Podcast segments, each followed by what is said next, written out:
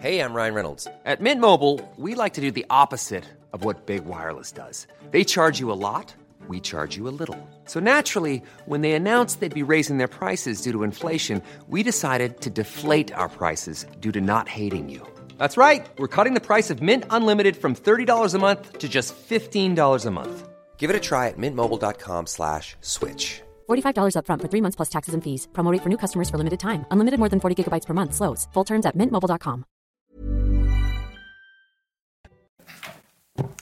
C'est News, il est 6 heures. Merci d'être avec nous à la une ce matin. Plus d'un Français sur deux qui n'a pas confiance en Gabriel Attal, le nouveau Premier ministre, selon notre tout dernier sondage. C'est ça pour euh, CNews, Europe 1, le JDD. Et vous, qu'en pensez-vous? On est allé vous poser la question. Hier soir, Gabriel Attal et Emmanuel Macron se sont entretenus à l'Elysée. Vous voyez les images du convoi du Premier ministre qui se rend à l'Elysée. Il s'agissait de préparer la composition du futur gouvernement. Qui va rester Qui va rentrer dans ce gouvernement? Je pose la question à Gauthier Lebret. Les toutes dernières informations, à tout de suite Gauthier. Les défis de Gabriel Attal, notamment sur le terrain économique, sont immenses. Le détail avec Lomic Guillot. À tout de suite, Lomic. Dans l'actualité également, vous allez voir le ras-le-bol des riverains de la prison de la Santé à Paris.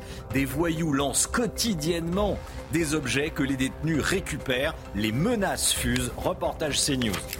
Et puis une scène d'une incroyable violence sur un plateau de télévision en Équateur. Des trafiquants de drogue ont fait irruption sur le plateau. On va vous montrer les images et on va vous expliquer ce qui se passe en Équateur. Plus d'un Français sur deux n'a pas confiance en Gabriel Attal en tant que Premier ministre. 52%, c'est ce que révèle notre tout dernier sondage CSA pour CNews Europe 1, le JDD, réalisé après la nomination de Gabriel Attal à Matignon. Chana. Effet surprenant, Romain, c'est sa tranche d'âge, les moins de 35 ans qui lui font euh, le moins confiance avec 58% d'entre eux euh, qui ne le soutiennent pas. Et du côté de l'échiquier politique, ce sont les électeurs de la France Insoumise qui montrent le plus de défiance. Maxime Leguet, Mathilde Couvillère-Flornois, Godéric Bay et Pierre Emco. Les Français font-ils confiance à Gabriel Attal comme Premier ministre Non, à 52%, soit plus d'un Français sur deux. Et parmi les points de discorde, son jeune âge, préjudiciable pour certains. De toute manière, c'est lui qui décide de tout, Emmanuel Macron. Donc évidemment, après, il prend euh, Gabriel Attal, il est idéal parce qu'il est jeune. Il sera avant tout euh, euh, au bon vouloir du, du président qui, qui, je pense, s'implique sur la totalité du sujet. Alors que pour d'autres, sa jeunesse est un avantage. Je trouve que c'est génial. Il est jeune, il a la vie devant lui. Moi, je, moi, je suis ravie. Je trouve que c'est très bien d'avoir un jeune. Parce que c'est une conception différente, c'est plus dynamique. Si les Français sont mitigés sur la nomination de Gabriel Attal, ils ont pourtant quelques attentes bien précises. Je crois qu'il faut continuer euh, à la réforme, la réforme euh, de, de l'école comme il a entrepris. Sur le pouvoir d'achat. Je pense que le, le, dossier sur la sécurité n'est pas bouclé. Sur l'échiquier politique, Gabriel Attal est davantage soutenu par les centristes qui lui accordent leur confiance à hauteur de 68%, contre seulement 44% à gauche et 51% à droite. D'après le même sondage effectué après la nomination d'Elisabeth Borne en mai 2022, 53% des Français lui faisaient confiance, soit 5 points de plus que pour Gabriel Attal. Alors que pensez-vous de Gabriel Attal? Eh, Je vous pose la question ce matin. On l'a vu, euh, ce que pensent les Français d'après notre sondage CSA. Mais vous, téléspectateurs de CNews, vous avez la parole. Vous êtes les, les seuls dans les, dans les matinales eh, de, de chaînes info et autres à avoir la parole. Prenez-la, vous flashez le QR code et vous enregistrez une petite vidéo. On vous entendra à 7h30, à 8h30. Qu'est-ce que vous, en, qu'est-ce que vous pensez de, de Gabriel Attal? Est-ce que vous trouvez que c'est plutôt un bon Premier ministre, que ça? Il vous inspire ou pas? Vous dites ce que vous avez sur le cœur, c'est important. Emmanuel Macron a donc rencontré et reçu son nouveau Premier ministre hier soir à, à l'Elysée. L'occasion d'échanger évidemment sur la composition du futur gouvernement. Selon l'entourage présidentiel, les deux hommes veulent aller vite. Gauthier Lebret, on s'achemine vers. Alors ça, j'ai envie de dire, c'est à chaque fois la même chose. Oui. Un gouvernement resserré. Ça nous sert toujours la même soupe, le gouvernement resserré. Puis ensuite, 100% d'accord. Et on veut aller vite euh, à chaque fois aussi. Hein. Bah Pour la nomination euh, du Premier ministre, Emmanuel Macron voulait aller vite. Ça a pris 10 jours. Il a hésité jusqu'au dernier moment. Donc effectivement, faut pas revivre la même inertie et le même moment d'hésitation que pour la nomination de Gabriel Attal qui s'est joué au tout dernier moment. Alors voilà, la citation de l'entourage du ministre de l'Intérieur qui devrait rester. Gérald Darmanin a eu un échange avec le président qui lui a redit sa confiance. Il est assuré de rester à Beauvau comme il le souhaitait. Alors hier, je m'entretenais avec un ministre qui m'expliquait que Gérald Darmanin a visé un temps euh, le Quai d'Orsay, mais les diplomates ne voudraient pas de lui. Je rappelle qu'il avait déclenché il y a quelques mois une crise diplomatique euh, avec euh, l'Italie. Donc désormais, il est en campagne pour rester place Beauvau, surtout qu'il a un peu défié le nouveau Premier ministre en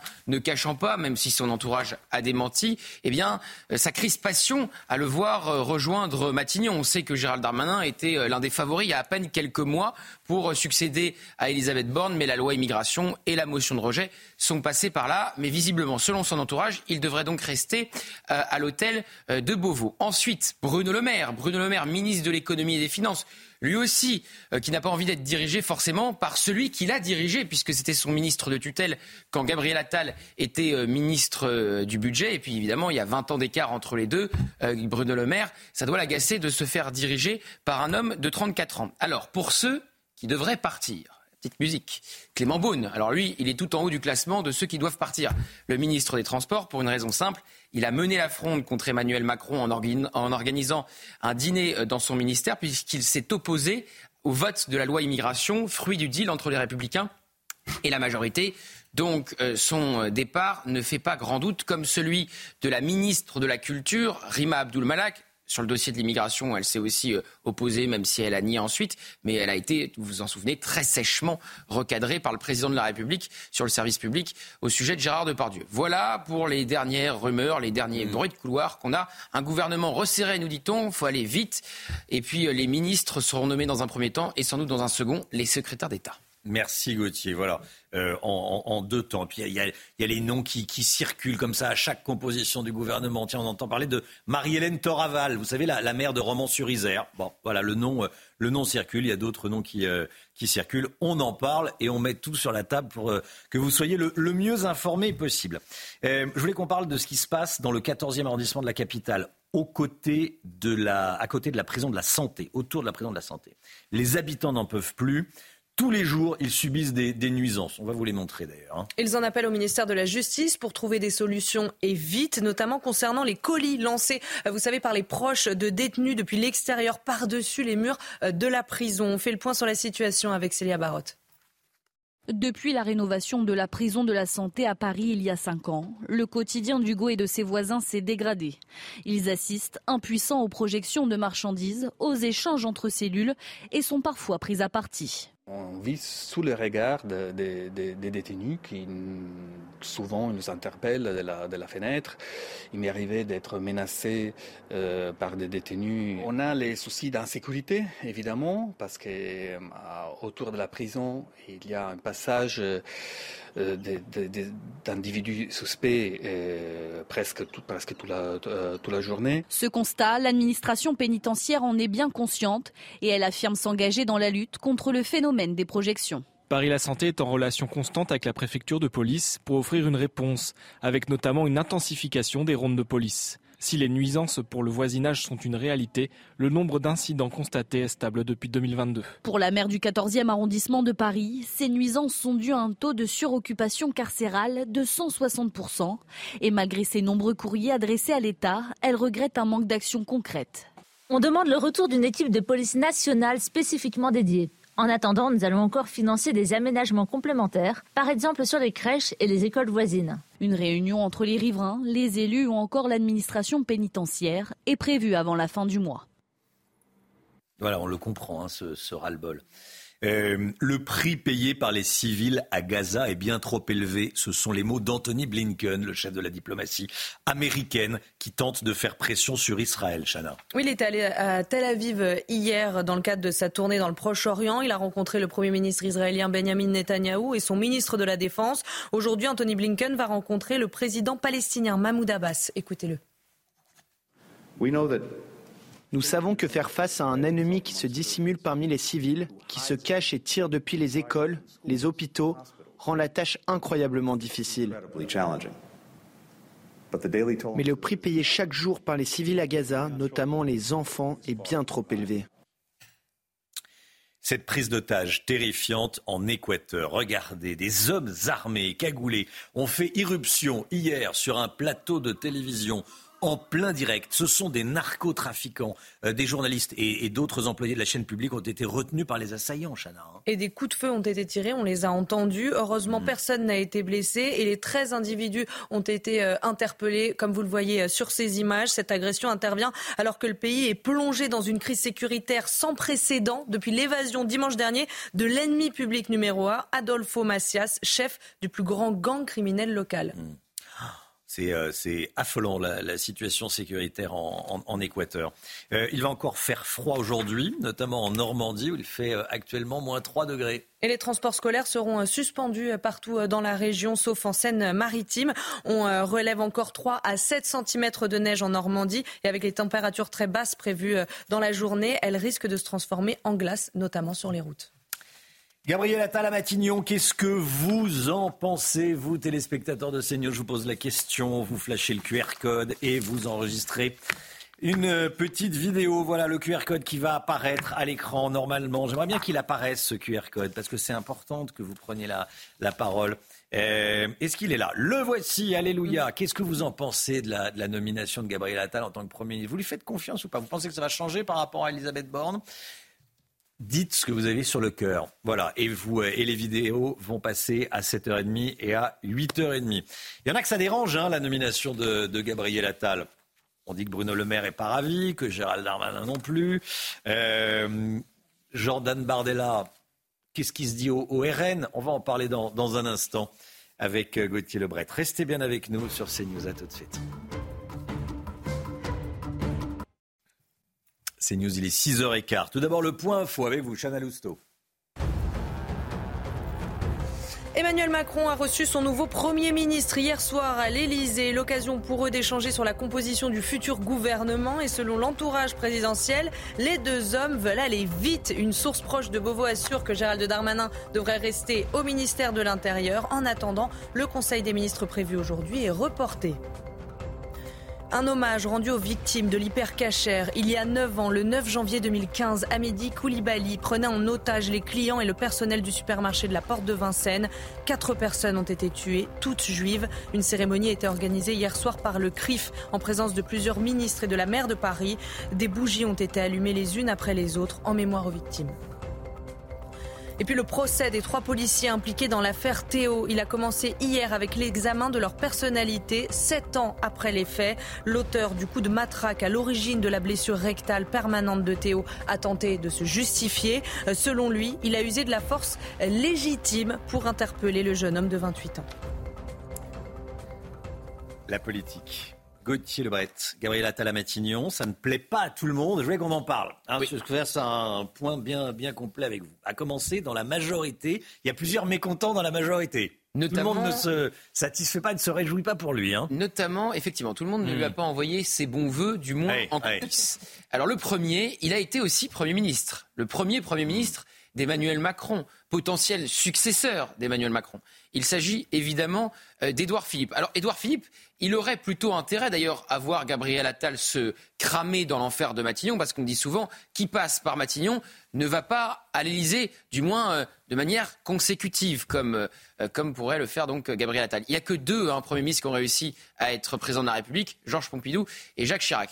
Mais si évidemment, alors voilà, on voit les mécontents, donc Édouard Philippe, on est sur lui, mais si Gabriel Attal réussit, il sera de fait l'héritier euh, d'Emmanuel Macron et Matignon pourrait euh, se transformer en tremplin pour lui. C'est pour ça qu'Édouard Philippe euh, s'y opposait. Ensuite, Bruno Le Maire. Alors Bruno Le Maire, ça a été le ministre de tutelle de Gabriel Attal. Gabriel Attal a été ministre délégué au compte public, donc sous l'autorité du ministre de l'économie et des finances qu'est Bruno Le Maire, qu'est qu'était Bruno Le Maire. On verra dans les heures euh, qui viennent. Mais en tout cas, euh, il s'est euh, voilà, montré très véhément en coulisses contre cette nomination, même si ensuite il a fait un tweet pour féliciter Gabriel Attal avec une photo un peu paternaliste où il lui met la main sur l'épaule pour bien montrer qui est le patron. Et donc, dernier. qui était le patron Qui était le patron, oui. Qui était le patron, parce qu'effectivement, il ne l'est plus. Et donc, dernier, on va revoir le carton, dernier vexé par cette nomination de Gabriel Attal, Gérald Darmanin. Alors lui aussi, il a fait un tweet pour féliciter le nouveau Premier ministre. Une phrase, hein. le, mmh. minimum, le minimum syndical, parce qu'effectivement, c'était le favori il y a à peine quelques semaines pour remplacer Elisabeth Borne. C'était avant la loi immigration, c'était avant la motion de rejet. Je pourrais citer aussi rapidement dans la majorité François Bayrou, qui préférait euh, Julien de Normandie, qui ne sera jamais Premier ministre, François Bayrou, mais qui sait en tout cas les défaire, mmh. ou encore Alexis Collère, secrétaire général de l'Élysée, que d'ailleurs certains donnent sur le départ. Bon, et puis il y a Jordan Bardella qui peut aussi s'inquiéter pour les européennes ou pas, ou pas? Alors, à court terme, oui. À court terme, effectivement, avoir euh, Gabriel Attal qui monte en miroir euh, comme lui dans les, dans les sondages, euh, même génération. alors, l'un est Premier ministre désormais, l'autre est, est, le premier président du premier parti d'opposition, mais les deux montent, se font monter en même temps. Hmm. Effectivement, il peut craindre Gabriel Attal à court terme sur les européennes, mais il va très certainement débattre à la télévision avec Gabriel Attal, ce que n'aurait jamais fait Elisabeth Borne. Donc, il peut aussi en profiter vous voyez, pour grimper, parce qu'il grimpe en miroir. Même génération, même âge, etc. Même profil ultra politique, très bon dans les médias. On verra s'ils grimpent ensemble jusqu'à 2027, pourquoi pas. On sera avec Franck Alizio, qui est conseiller de Marine Le Pen, à 6h45 en plateau avec nous. On va en parler. merci Gauthier. Six Algériens sont jugés cette semaine pour traite d'êtres humains aggravés. Ils sont soupçonnés d'avoir rendu des mineurs étrangers isolés addicts euh, aux psychotropes pour les pousser à commettre des vols près de la Tour Eiffel. Et en échange de leurs infractions, ces jeunes individus recevaient de la drogue et des médicaments. Les explications de Tanguy Hamon du service police-justice de CNews. Ils avaient fait du parvis du Trocadéro leur terrain privilégié pour pousser des mineurs isolés à commettre des vols. Six Algériens en situation irrégulière sont jugés cette semaine à Paris. Ils sont accusés d'avoir rendu accro à la drogue et aux psychotropes ces mineurs venus du Maghreb et de leur fournir leur dose en échange du butin des vols, téléphones ou bijoux, un lien de dépendance que réfute l'avocat d'un des prévenus. Le lien qui existe entre eux, c'est qu'ils sont un peu dans la même situation. Sont, euh, en fait, que ce soit euh, les, parties civiles ou les prévenus, euh, sont de, des, personnes qui sont arrivées assez récemment en France et qui ne sont pas insérées dans la société et donc qui, pour subvenir à leurs besoins, commettent certaines infractions. Pour les avocats des mineurs qui se sont portés partie civile, ce procès doit permettre de reconnaître leurs clients comme des victimes. Quand un petit mineur se fait arrêter, il ne va pas forcément être prolongé. Il bénéficie euh, d'aménagements euh, législatifs euh, et procéduraux qui font que c'est plus simple pour lui. On se dit, bon, bah, on envoie les mineurs, les enfants commettre les infractions, c'est eux qui vont se faire arrêter et en réalité on ne va jamais aller nous chercher, nous, majeurs, qui sommes un peu des organisateurs de tout ça. Le procès doit se tenir jusqu'à la fin de la semaine. Restez bien avec nous dans un instant. Les, défis économiques. Tiens, parmi les défis économiques, le plus gros, le Guillaume, dont vous allez nous parler, les défis économiques de Gabriel Attal. C'est le de faire en sorte que le travail euh, paye correctement et paye mieux, et de faire en sorte que voilà. c'est vrai que c'est une gagne musique également qu'on a beaucoup entendu euh, ces dernières années, ces derniers mois. Alors, concrètement, maintenant. La solution à beaucoup de problèmes, euh, le plein emploi, c'est lié à l'inflation, c'est lié à beaucoup de choses. Non, mais le salaire, que ça paye, que ça paye vraiment, que ça paye beaucoup plus que les aides, c'est surtout ça. Et le plein emploi, ça suivra. Euh, merci beaucoup, le mix. C'est juste après la pub. À tout de suite. L'économie, tout de suite, le Guillot, les défis économiques de Gabriel Attal. Votre programme avec Domexpo. 4 villages en Ile-de-France, 50 maisons à visiter pour découvrir la vôtre. Plus d'infos sur domexpo.fr. Retrouvez votre programme avec EcoHabitat Énergie. Nous vous accompagnons dans le changement de votre installation pour une autoconsommation réussie. Le Guillot, les défis économiques du nouveau Premier ministre Gabriel Attal. Euh, quels sont déjà les, chantiers prioritaires, le Alors, un des premiers, ça reste quand même l'inflation prioritaire pour les Français. Hein. Bruno Le Maire, ministre de l'économie du gouvernement Borne, avait promis que les prix de l'alimentation allaient enfin refluer. On verra si euh, le nouveau ministre de l'économie du gouvernement Attal tiendra les promesses de son prédécesseur, y compris si c'est Bruno Le Maire qui reste. En réalité, euh, sur l'inflation, il faut le dire, hein, le gouvernement n'a pas de vraie marge de manœuvre. Là où il peut agir, en revanche, c'est sur le pouvoir d'achat des ménages. Et ça, ça semble bien être un dossier important pour Gabriel Attal qui, dès sa prise de fonction hier, a dit qu'il voulait que le travail paye plus et que dans tous les cas, travailler devait toujours être mieux valorisé que de ne pas travailler. En clair, hein, il faut que la différence entre le salaire et les aides soit plus importante qu'aujourd'hui pour inciter plus à travailler et mieux récompenser euh, ceux qui, comme l'a rappelé le nouveau Premier ministre, se lèvent tôt et mmh. financent par leur travail les services publics et notre modèle social. Voilà. Euh, quels sont les parce que le modèle social, euh, l'argent euh, ne tombe pas, du ciel, hein, et pas magique. Le fruit du travail de tous. Voilà. Quelles sont les mesures qui pourraient être prises en ce sens? Alors poursuivre les baisses d'impôts, hein, ça pourrait être une solution, mais si on baisse les recettes de l'État, il faudra impérativement réduire aussi ses dépenses. Il y a sans doute là une vraie revue des dépenses à faire, voir où on peut trouver de réelles sources d'économie. Autre piste, continuer à développer tout ce qui peut améliorer le salaire, hein, l'actionnariat privé, les primes de partage de la valeur dites mmh. primes Macron, les systèmes d'intéressement et de participation, et puis sans doute revoir aussi l'indemnisation chômage, sa durée ou son montant, pour pousser le plus de chômeurs possible vers l'emploi quand c'est possible. Voilà, là, il parle aux Français qui se réveillent tôt, qui vont travailler, euh, qui payent leurs impôts, qui brûlent pas des voitures, qui voilà, qui. La France qu'on entend peu finalement. Et, accessoirement qu'on entend peu, voilà, qu'on entend le moins. Euh, l'emploi, l'objectif du plein emploi reste aussi une priorité. Oui, c'est ce qui va avec euh, tout, le, tout le reste. il y a mm. plusieurs grands chantiers euh, en ce sens. L'emploi des seniors, hein, sur lequel on est très en retard en France. La formation qui tient à cœur à l'ancien ministre de l'Éducation. L'attractivité de la France pour attirer de nouvelles entreprises sur notre sol. Et puis évidemment, la simplification administrative pour euh, eh bien, permettre la création plus facile d'entreprises. Enfin, Gabriel Attal a également annoncé se fixer l'objectif de garder le contrôle de notre destin. Ça, c'est important. Et libérer notre potentiel français. Mais pour garder le contrôle, il y a quelque chose qu'il faut impérativement faire, c'est maîtriser notre dette. Or là, on le voit, le chantier mmh. est colossal. La dette de la France est passée de 1000 milliards à 3000 milliards en 20 ans. Il va vraiment falloir s'en préoccuper. C'était votre programme avec EcoHabitat Énergie. Nous vous accompagnons dans le changement de votre ancienne installation pour une autoconsommation réussie. C'était votre programme avec Domexpo. 4 villages en Ile-de-France, 50 maisons à visiter pour découvrir la vôtre. Plus d'infos sur domexpo.fr. La météo tout de suite et on commence avec la météo des neiges. La météo des neiges avec Murprotec, expert en traitement définitif contre l'humidité. Diagnostic gratuit sur murprotec.fr.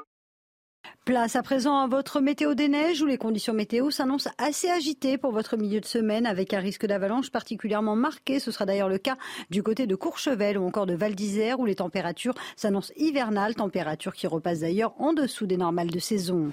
À la Plagne, le risque d'avalanche reste également bien marqué avec des températures en chute libre avec en moyenne moins 11 degrés en haut de la station. Vous aurez moins 5 degrés en bas de la station. Couvrez-vous donc du côté d'Arèche-Beaufort, même type de conditions météo, quelques flocons de neige prévu, un risque d'avalanche particulièrement élevé et des températures toujours négatives. C'était la météo des neiges avec Murprotec, expert en traitement définitif contre l'humidité. Diagnostic gratuit sur murprotec.fr. Il fait froid, le temps, Alexandra Blanc. La météo avec Groupe Verlaine. Isolation, photovoltaïque et pompe à chaleur pour une rénovation globale. Groupeverlaine.com Alexandra, j'espère que vous vous êtes bien couverte ce matin parce qu'il fait très froid.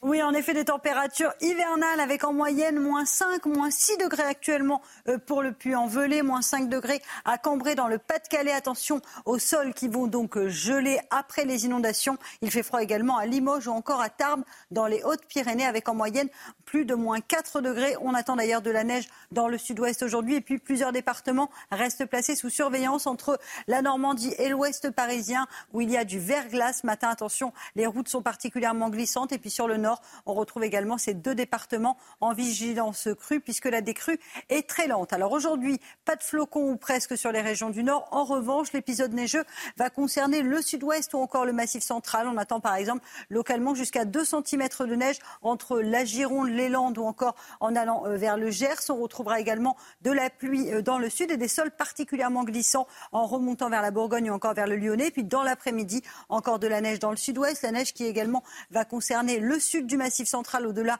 de 800 mètres d'altitude. Donc à très basse altitude, on va avoir de la neige. Et puis on aura également des précipitations entre l'Hérault et les Cévennes. Les températures, elles s'annoncent glaciales ce matin, on vous le disait, moins 6 degrés en moyenne pour la région lilloise, moins 6 degrés également en allant vers Clermont-Ferrand ou encore moins 1 degré à Grenoble. Et dans l'après-midi, les températures restent froides. Journée sans dégel, encore une fois sur les régions du nord, moins 1 degré du côté de Lille, 0 degré pour le Calvados, seulement 1 degré à Paris, tandis que ça remonte légèrement entre le Lyonnais et la Bourgogne, avec en moyenne entre 2 et 5 degrés.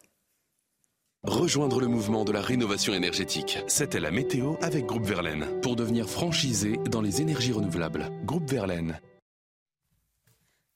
Merci d'être avec nous. Il est 6h30. À la une, un policier agressé par un voyou violent dans un commissariat parisien lors d'une garde à vue. Voici une photo du crâne de ce policier après son attaque. Vous allez voir que ce policier se sent bien seul face à la justice. Amaury Bucco avec nous. Bonjour Amaury. Au lendemain de la nomination de Gabriel Attal à Matignon, tout reste à faire. La composition du gouvernement, les élections européennes ou encore la difficulté à trouver une majorité à l'Assemblée nationale. Ce sont les défis politiques de Gabriel Attal. Édito politique avec vous, Gauthier Lebret. 6h50. À tout de suite, Gauthier. Est-ce que la nomination de Gabriel Attal à Matignon est une menace pour le RN, pour le Rassemblement national? Tiens, je poserai la question à Franck Alizio, député RN des Bouches-du-Rhône et conseiller de Marine Le Pen. Il sera avec nous sur ce plateau dans un instant. Cette histoire, donc, tout d'abord d'un policier parisien qui s'est senti totalement abandonné par la justice après avoir été insulté, menacé, roué de coups dans l'exercice de ses fonctions par un voyou. Amaury Bucco avec nous. Bonjour Amaury. Bonjour Romain. Euh, est-ce que vous pouvez déjà nous, nous raconter ce qui s'est passé? Oui, alors les faits se sont déroulés le 27 décembre dernier. Euh, une patrouille de police contrôle un automobiliste place de l'Étoile à Paris. Cet automobiliste conduit sans permis, en état d'ivresse et en possession de stupéfiants. Il est donc interpellé. Il s'appelle Sylvain F. Il a 29 ans il est ce qu'on appelle dans le jargon policier un bon client puisqu'il est déjà connu de la police pour détention de stupéfiants, conduite sans permis, rébellion et outrage. Et il est donc placé en garde à vue au commissariat du 8e arrondissement. Mais eh bien, dès son arrivée au commissariat, probablement puisqu'il est ivre, eh bien, il se montre très agité. Il n'attend même pas qu'on l'emmène aux toilettes pour exhiber son sexe et uriner dans le local de fouille. Mais surtout, eh bien, il insulte un des policiers mmh. euh, présents, notamment de Salle Blanc, et le menace, menace qu'il met à exécution quelques heures plus tard lorsqu'on le refait souffler dans l'éthylotest puisqu'il donne plusieurs coups à ce policier, une demi-douzaine de coups en tout. C'est la photo que vous avez vue où tout son visage, tout son crâne, hein, la partie droite est couverte de bosses. Euh, et il a fallu plusieurs policiers qui se jettent sur lui pour faire cesser euh, l'agression et le maîtriser. Alors c'est complètement fou. Euh, quand j'ai vu cette histoire, je dis bon, ça y est, la justice prend, prend en main le dossier, s'en charge, entoure ce policier, l'aide. En réalité, il n'en est rien. C'était pas si évident que ça, effectivement. Alors en fait, ce policier, il a bien sûr porté plainte, il s'est hmm. même rendu aux UMJ pour faire constater ses blessures. On lui a délivré trois jours euh, d'ITT. Vous avez aussi le syndicat Alliance qui avait publié un message quelques jours plus tard pour lui apporter son soutien. Mais là, eh bien, stupeur. Effectivement, malgré la plainte et les témoins, les autres policiers qui étaient présents, eh bien, la hiérarchie du policier l'informe effectivement que le parquet a décidé de ne pas prendre en compte sa plainte. Pourquoi? Eh bien, parce que euh, le mis en cause qui a reconnu les insultes et les coups, dit avoir lui aussi été victime de coups. Et donc finalement, eh bien, comme il n'y a pas d'image pour, euh, de vidéosurveillance pour trancher, le parquet aurait estimé que c'est parole contre parole et donc qu'il n'y aurait pas de poursuite. Alors donc ce policier, effectivement, moi, j'ai toujours entendu que euh, les policiers étaient assermentés. Donc, la parole d'un policier ne vaut pas la parole d'un voyou. Alors tout à fait, c'est le principe. Hmm. On est d'accord. Donc ce policier, effectivement, c'est la première fois qu'il est confronté à une telle situation. Il se sent abandonné et c'est là, eh bien, qu'il fait appel à un avocat pour se faire entendre. Et justement, eh bien, cet avocat a fait valoir notamment cet argument auprès du parquet. Et le parquet lui a répondu que, eh bien, après relecture euh, du dossier, finalement, l'homme allait être poursuivi, mais l'affaire n'est pas finie puisque finalement cet homme a dit que lui aussi, il allait porter plainte contre le policier. Et je vous propose justement d'écouter l'avocat euh, de ce policier, maître Jérôme Andry. Les hématomes se résorbent, mais il a été sérieusement euh, sonné.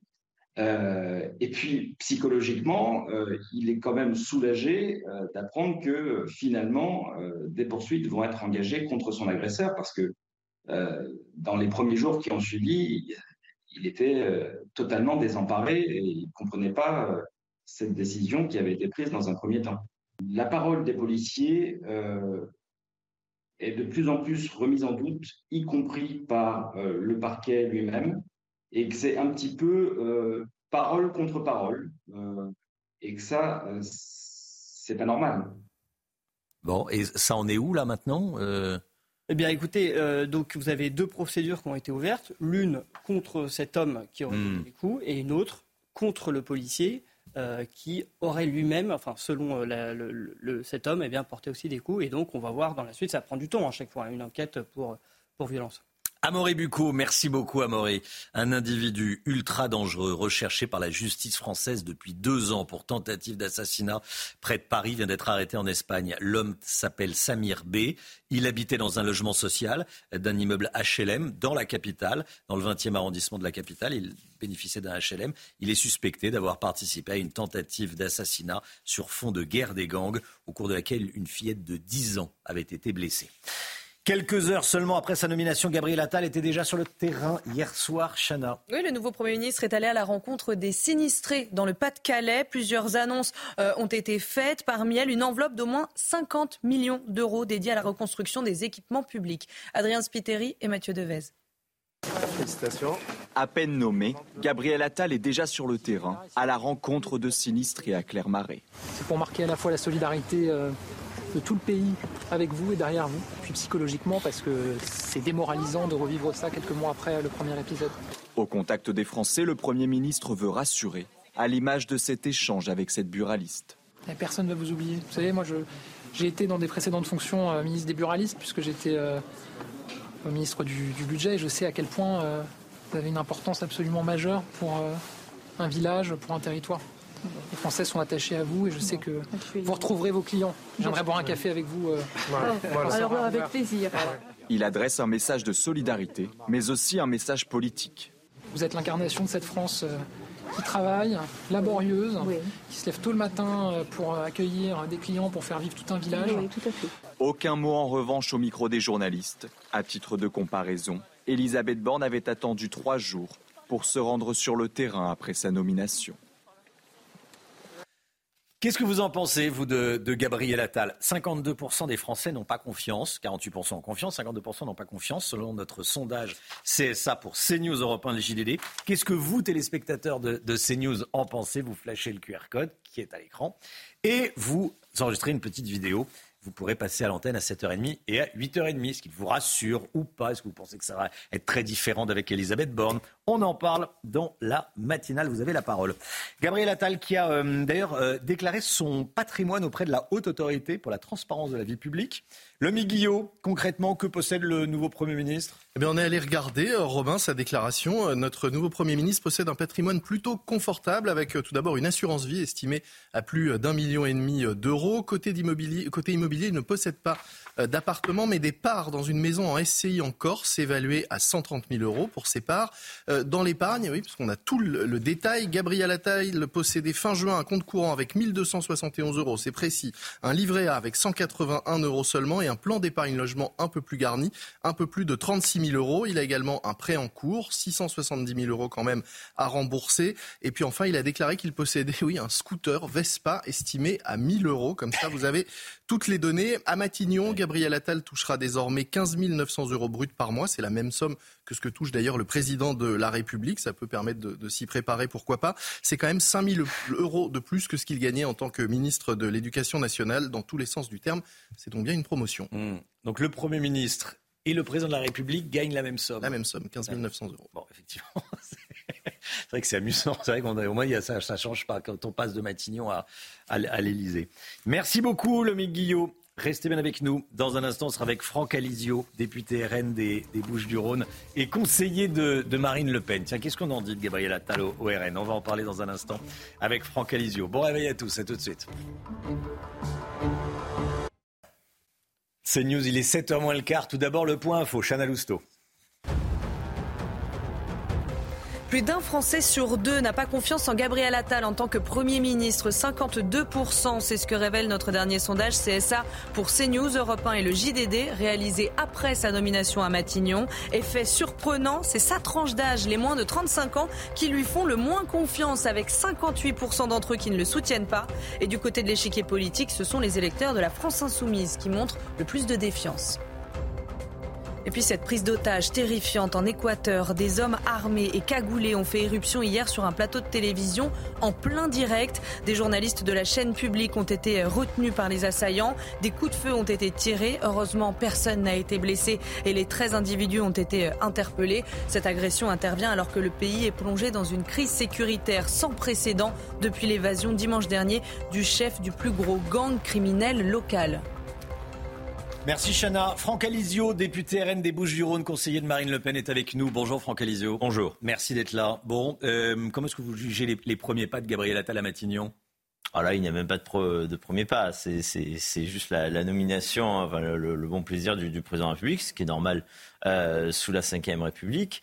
Euh, la jeunesse. Le bon plaisir du président de la République? Bah, C'est une nomination discrétionnaire, la, nomination du Premier ministre. Hmm. donc, bah, on va dire que l'âge du sous-capitaine, le physique du sous-capitaine, l'originalité de cette, décision évite de, se poser de vraies questions sur euh, les convictions. C'est quoi l'originalité Parce que euh, c'est la jeunesse. c'est ce qu'on commande sur tous les plateaux de, mmh. depuis 24 heures. Ça évite de se poser les questions parce qu'il a déjà un, bilan, puisque ça fait 10 ans qu'il fait de la politique. D'abord, euh, à l'origine, il, il, est socialiste, Gabriel Attal. Ensuite, il est le père, en tant que député, puisqu'il a défendu, il est le père de Parcoursup qui est décrié par tous les étudiants, qui est une catastrophe. Les parents, nous, on nous en parle sur le terrain. Dans les circonscriptions, c'est une catastrophe, euh, le parcours sup. Euh, il est le père du service national universel, mmh. qui est un gadget. Euh, en tant que ministre des Comptes publics, il est comptable. C'est un peu monsieur déficit et, et, et monsieur impôt. et le seul endroit où on se dit ah il n'a pas marché, c'est là où il est resté très très peu de temps, cinq mois à l'éducation. Et pourquoi il a été populaire? Parce qu'il a parlé, parce qu'il a porté euh, des, des, des, propositions de, de, Marine Le Pen au final, puisque euh, l'uniforme, la, la, la baya, c'est vraiment aller sur nos sujets. Et c'est quand on va sur nos sujets, sans les résultats évidemment, hein, qu'on est populaire. Bon ben voilà, pour l'instant le, bilan et les résultats. Mmh. Euh, de bon, sur la baya, on peut dire qu'il y a eu un succès parce qu'il n'y a plus d'abaya a priori dans les, établissements scolaires. On avait dire heureusement, mais quelques semaines. Mais oui, tant mieux. Enfin, quand il y a quelque chose qui avance, mm. euh, on, s'en félicite. Euh, la, jeunesse, tiens rapidement, la jeunesse, c'est une qualité ou un, défaut C'est quoi? C'est un, ça devrait pas être noté? Ah, c'est de la c'est de la communication. Mais oui, dans l'absolu, ça devrait pas être noté. Oui. Mais c'est vrai qu'on parle beaucoup aussi de, la jeunesse de Jordan Bardella. Oui. Et du président de la République d'ailleurs. Et accessoirement du président de la République. Le plus jeune président de la République et le plus jeune Premier ministre. Bon, à propos de Jordan Bardella, Gabriel Attal est présenté comme l'arme politique anti-Jordan Bardella, à quelques mois des, européennes. Euh, on votera le, 9 juin prochain. Euh, est-ce qu'au RN, vous vous sentez menacé? Bah, enfin, on trouve à minima qu'il y, a une confusion, en tout cas dans l'interprétation, parce que euh, que je sache, je parle sous le contrôle du plateau, euh, pour l'instant, euh, Renaissance cherche encore une tête de liste aux européennes. En tout cas, il patauge, il pas, ça se bouscule pas au pourtillon.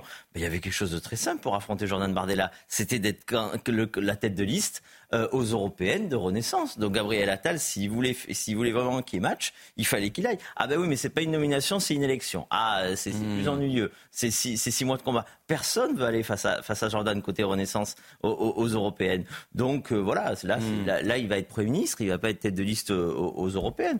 Mais puis s'il veut faire campagne depuis Matignon, eh bien il fera campagne depuis Matignon. C'est pas, enfin, les moyens de Matignon et les moyens de campagne, c'est différent, mais bon, peu importe. Mais nous, on est tout à fait prêts à, enfin, on n'a pas, voilà, hein, Jordan. mais il est plus difficile à affronter, qu'Elisabeth Borne à, Matignon en, tant que leader de la, de la, de, la, de la majorité, notamment sur les thèmes. Vous, vous, vous en parliez vous-même, la baïa à l'école, euh, le retour de l'autorité, il l'assume.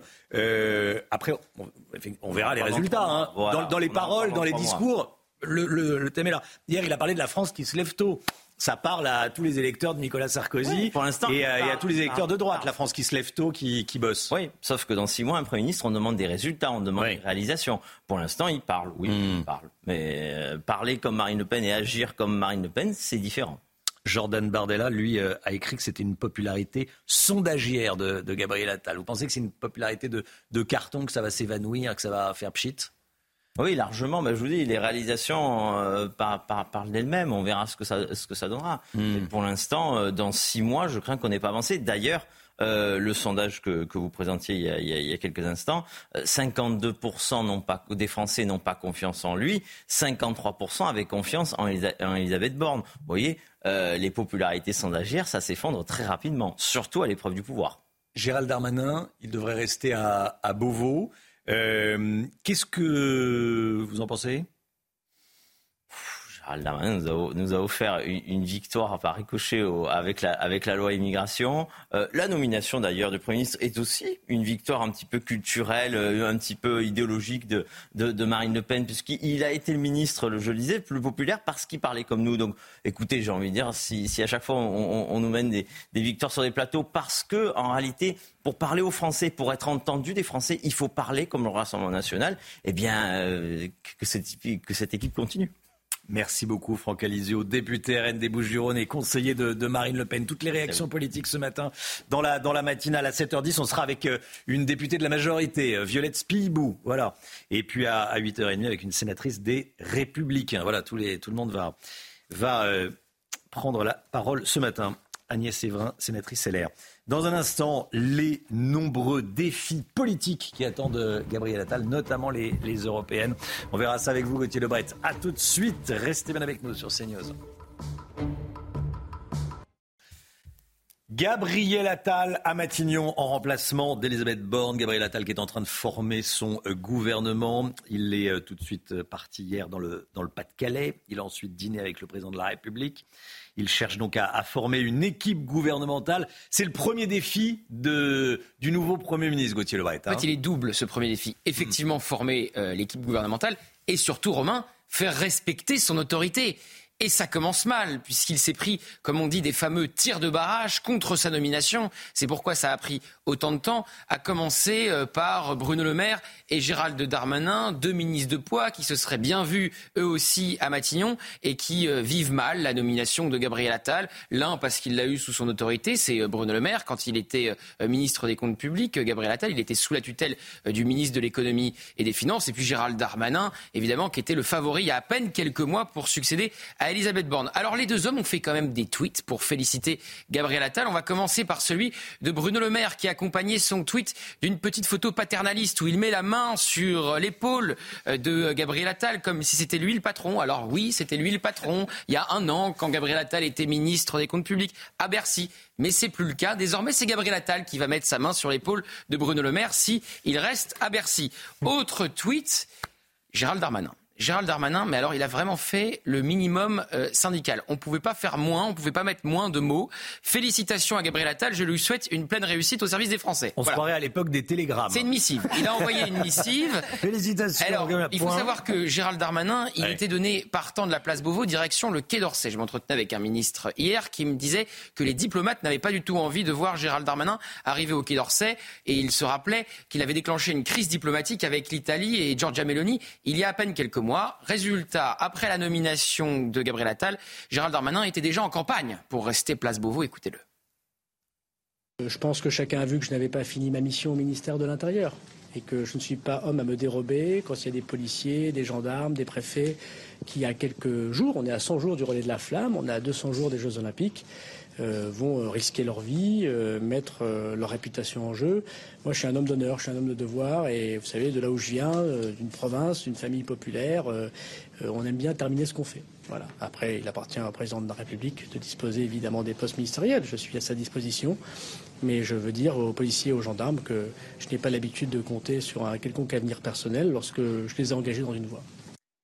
Voilà, alors les JO vont peut-être sauver euh, Gérald Darmanin du départ parce qu'il a quand même défié le nouveau euh, Premier ministre. Si on voulait faire acte d'autorité, eh bien euh, Gérald Darmanin et Bruno Le Maire seraient vers la sortie à l'heure où on se parle, mais visiblement, selon l'entourage du ministre de l'Intérieur, il serait conforté, il aurait eu le président de la, de la République au téléphone et il serait conforté et il resterait donc dans le nouveau gouvernement de Gabriel Attal. Bon, le deuxième défi, il est électoral il y a euh, les élections européennes le 9 juin prochain. Et il y a Jordan Bardella qui est très haut dans les sondages. Il y a 10 points d'écart. Il y a 10 points d'écart entre la liste de Renaissance et la liste en tête de Jordan Bardella. Donc évidemment, le premier défi euh, de Gabriel Attal, il sera électorale, rattraper ces 10 points d'écart. Pourquoi pas resserrer Évidemment, ça sera mis à son crédit hein, si on passe de 10 points d'écart à 5 ou peut-être même moins, 3, 2. Euh, et au contraire, par contre, s'il il y a 10 points d'écart, voire plus, évidemment, s'il se prend, excusez-moi de l'expression, mais c'est celle qui me vient, une tôle électorale, il sera déjà affaibli après 6 mois seulement à Matignon. Les deux hommes se font monter en miroir, hein, donc euh, on verra. On va très certainement les voir débattre à la télévision pendant cette campagne. Et puis il y a et je pense que c'est le plus difficile, ce sont les défis au Parlement. Il va, falloir trouver une majorité. Bah, il y a pas de. Alors, euh, spoiler tout de suite, il n'y aura pas de majorité ah absolue et cette nomination ne change rien à la composition euh, de l'Assemblée nationale. Ça ne va pas faire apparaître comme, comme, par magie une majorité absolue. Alors, Surtout, qu'attend-il, euh, Gabriel Attal euh, Qu'est-ce qu'il attend euh, au Parlement? Parce que Elisabeth Borne a eu les réformes, il faut le dire quand même, les plus difficiles. Hein. Mm. Assurance chômage, réforme des retraites, loi immigration. Elle a fait le plus dur. Donc ce qui attend Gabriel Attal, c'est déjà une loi sur la fin de vie qui aura une majorité à l'Assemblée nationale et dans l'opinion. Ensuite, il y a la fameuse réforme de l'aide médicale d'État, bon, bah, promise par Elisabeth Borne. La promesse faite au LR de la réformer est peut-être partie en même temps qu'Elisabeth Borne hier euh, de Matignon.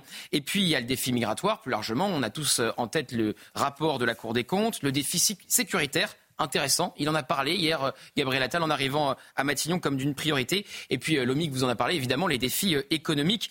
Vous voyez que Gabriel Attal va devoir être très transversal. Il n'est plus simplement en charge d'un seul portefeuille.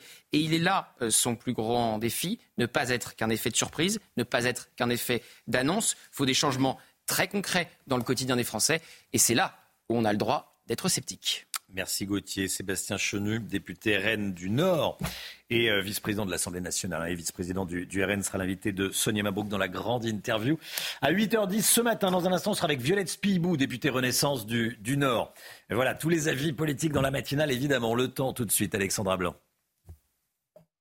La météo avec Groupe Verlaine. Isolation, photovoltaïque et pompe à chaleur pour une rénovation globale. Groupeverlaine.com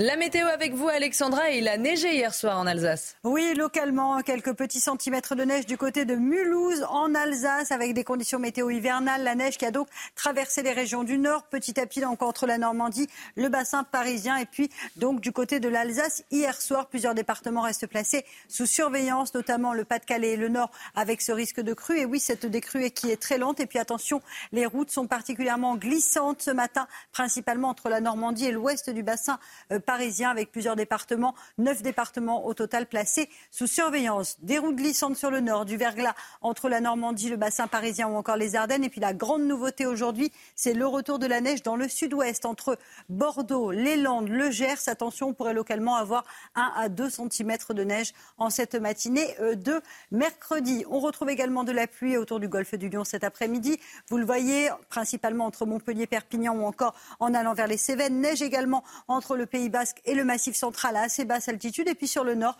un temps assez euh, lumineux entre les Hauts-de-France et le bassin parisien et un temps très brumeux, très nuageux entre les Pays de la Loire et la pointe du Cotentin. Les températures glaciales ce matin, moins 5, moins 6 degrés, notamment entre le centre et les régions du nord. Et puis dans l'après-midi, les températures resteront hivernales au nord. Température toujours en dessous des normales de saison, moins 2 degrés à Lille ou encore un petit degré à Paris. Journée sans dégel en Normandie, tandis que les températures remontent dans le sud avec 11 à Marseille et 15 degrés du côté d'Ajaccio. Rejoindre le mouvement de la rénovation énergétique. C'était la météo avec Groupe Verlaine pour devenir franchisé dans les énergies renouvelables. Groupe Verlaine. C'est News, il est 7h, vous regardez la matinale à la une. Ce matin, plus d'un Français sur deux n'a pas confiance en Gabriel Attal, le nouveau Premier ministre, selon notre tout dernier sondage CSA pour CNews, Europe 1 et le JDD. Et vous, Qu'en pensez-vous On est allé vous poser la question. Hier soir, Gabriel Attal et Emmanuel Macron se sont entretenus à l'Elysée. Il s'agissait de préparer la composition du, du futur gouvernement. Qui va rester Qui va rentrer dans ce gouvernement? Va la question à Gauthier Lebret et puis on en parlera avec Violette Spibou, députée Renaissance du Nord, avec nous en plateau. Bonjour Madame la députée, merci beaucoup d'être là et à tout de suite. Le ras-le-bol des riverains de la prison de la Santé à Paris, des voyous lancent quotidiennement des objets que les détenus récupèrent. Les menaces fusent. Reportage CNews. Et puis une scène d'une incroyable violence sur un plateau de télévision en Équateur. Des trafiquants de drogue ont fait irruption sur ce plateau. On va vous montrer les images et vous expliquer, vous raconter ce qui se passe en, Équateur actuellement. Plus d'un Français sur deux n'a pas confiance en Gabriel Attal en tant que Premier ministre, 52%. C'est ce que l'on découvre dans notre tout dernier sondage CSA pour CNews Europe 1 et le JDD, réalisé juste après la nomination de Gabriel Attal à Matignon. Effet euh, surprenant, Romain, c'est hmm. sa tranche d'âge, les moins de 35 ans qui lui font euh, le moins confiance, avec 58% d'entre eux euh, qui ne le soutiennent pas. Et puis du côté de l'échiquier politique, ce sont les électeurs de la France insoumise qui montrent le plus de défiance. Maxime Leguet, Mathilde Couvillère-Flornois, Godéric Bay et Pierre Emco.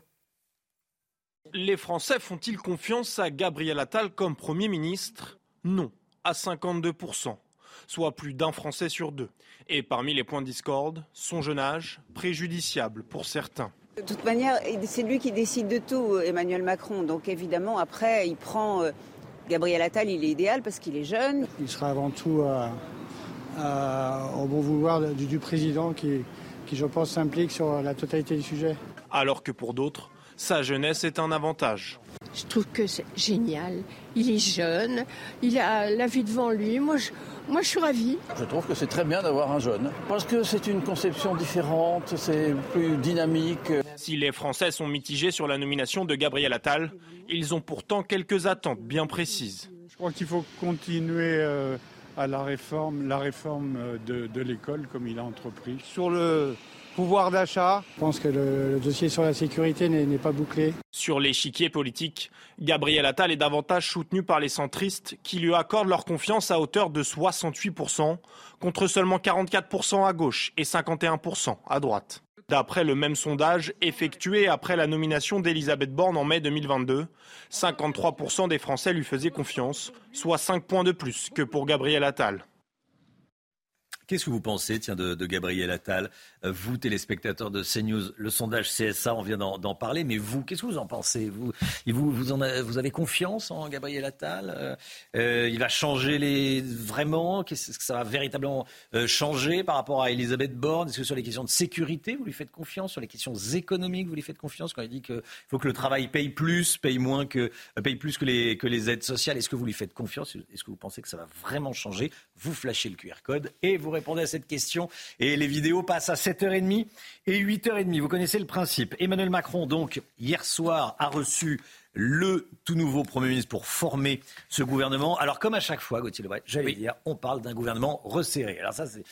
C'est tous les premiers ministres vous parlent d'un gouvernement resserré. Et puis on, en reparle un mois après. Et puis en fait, il y en a, il y a 40. Il y en a 40, euh, exactement.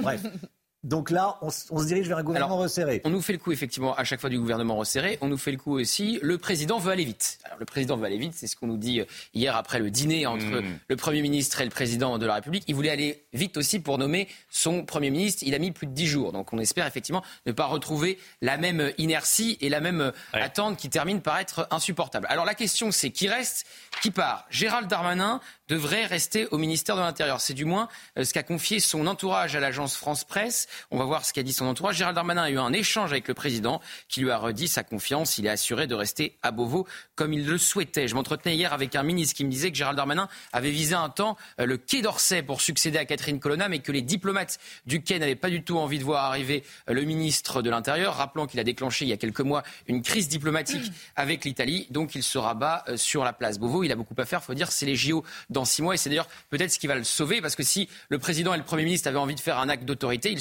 sortirait Gérald Darmanin, puisque quelque part, il s'est opposé à la nomination euh, de Gabriel Attal. Comme Bruno Le Maire, on va voir quel est le destin du ministre de l'économie et des finances sur ceux qui sont quasiment sûrs de partir. Il y a le chef des frondeurs, quelque part, celui qui a organisé un dîner à son ministère au moment du vote de la loi immigration après le deal entre les Républicains et Renaissance. Je parle bien sûr de Clément Beaune, qui a pourtant fait une interview à la une du Parisien pour demander au président de la République de rester, l'actuel ministre des Transports, qui en plus n'a pas suffisamment salé euh, les autoroutes pendant cette euh, période hivernale. Eh bien, il pourrait être sur le départ, c'est quasiment certain, tout comme la ministre de la Culture, Rima Abdul Malak, qui euh, non seulement a défié le président sur la loi immigration, même si ensuite elle a dit le contraire, mais qui surtout s'est fait sèchement, très sèchement recadré par Emmanuel Macron au sujet de l'affaire de Pardieu. Voilà pour les dernières rumeurs. Un gouvernement resserré d'une quinzaine de ministres qui devrait être annoncé dans un premier temps, donc les ministres, et ensuite potentiellement les secrétaires d'État. Merci Gauthier. Voilà, et on va en parler avec vous, Violette Spibou, député Renaissance, euh, juste après la,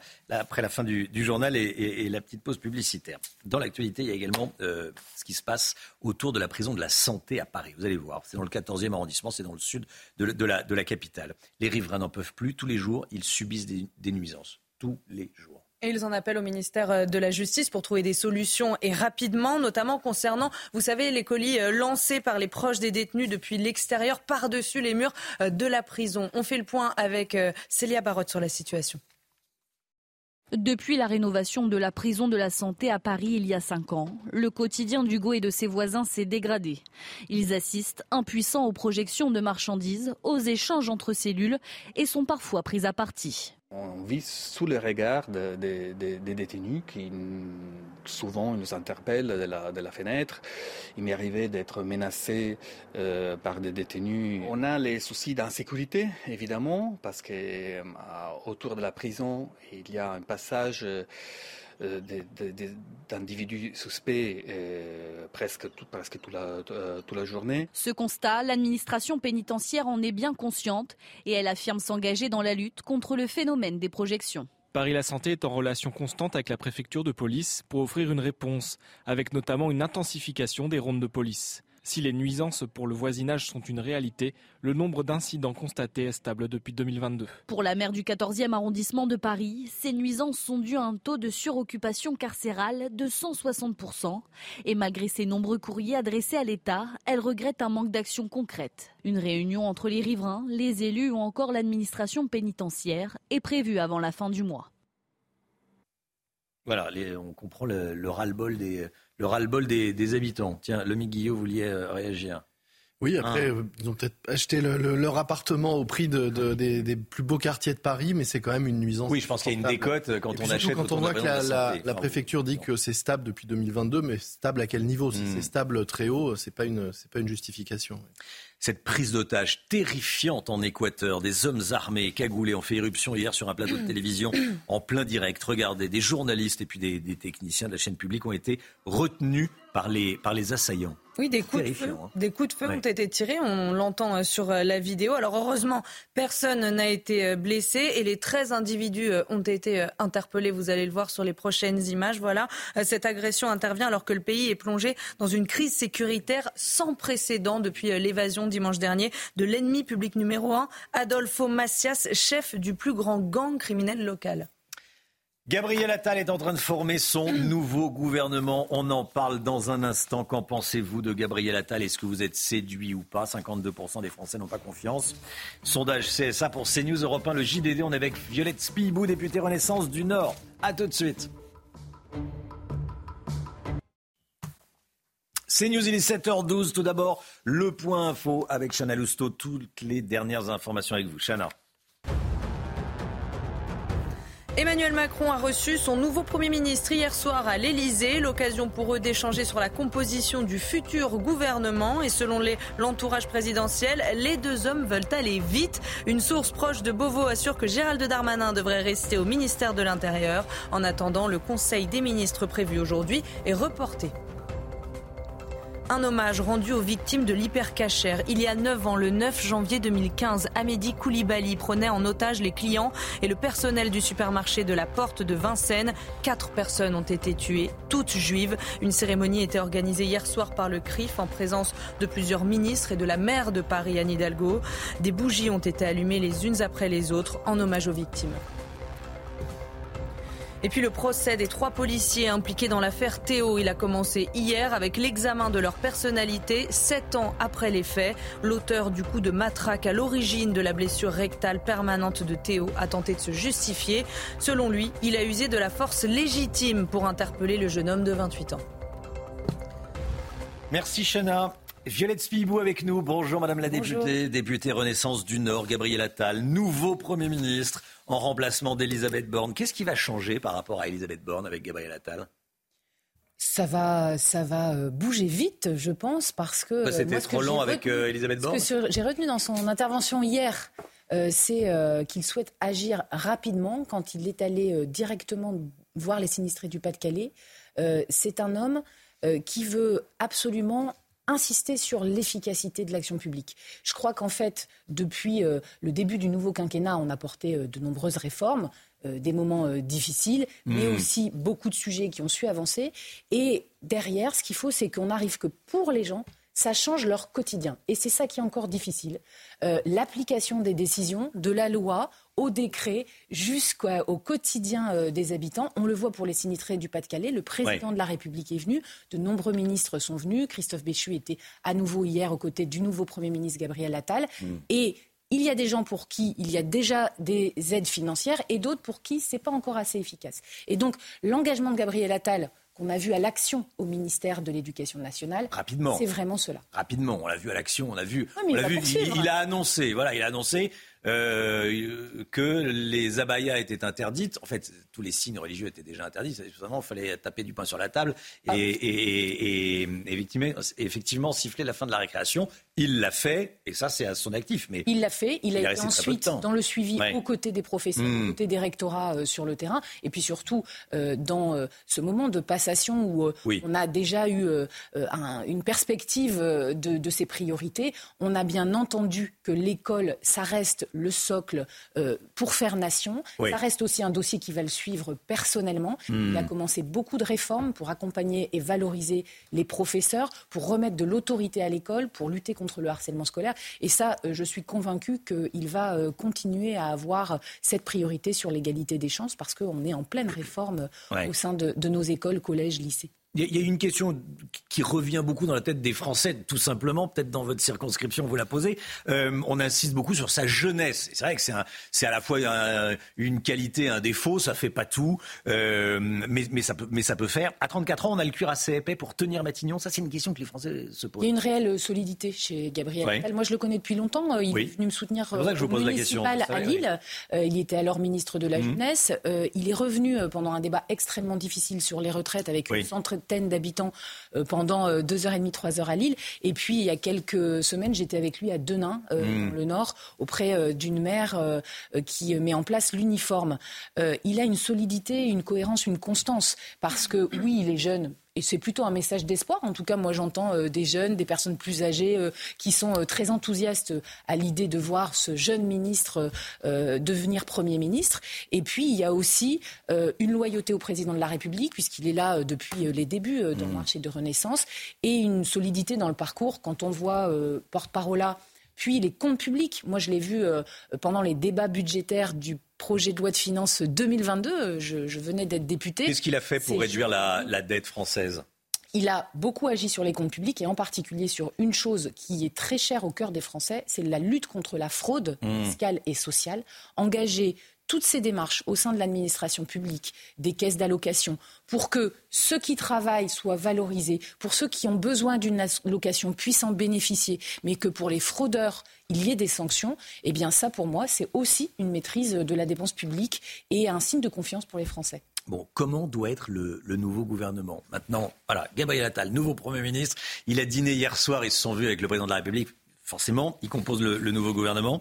Est-ce qu'il faut garder les, poids lourds euh, que sont Bruno Le Maire et Gérald Darmanin? Moi, je, travaille. On a parlé à l'instant avec, euh, avec, avec Gauthier Lebret, là. Depuis, depuis longtemps, et sur les sujets de sécurité, on a mm. besoin euh, d'un homme fort et, et surtout euh, du suivi aussi dans les décisions. On a un renforcement de la police nationale, on a les JO qui arrivent, on a des grands défis en termes de sécurité dans, dans un monde et, qui a beaucoup de menaces. Donc, donc vous plaidez pour le maintien de, de Gérald Darmanin à Beauvau, bien sûr, de. Bien sûr, en tout cas à Beauvau ou, ou dans un gouvernement où il y a une équipe avec des personnes solide. Bruno Le Maire De la même façon. De la même façon. Euh, Bruno Le Maire, c'est quelqu'un euh, qui porte les défis de l'attractivité et de la réindustrialisation de la France.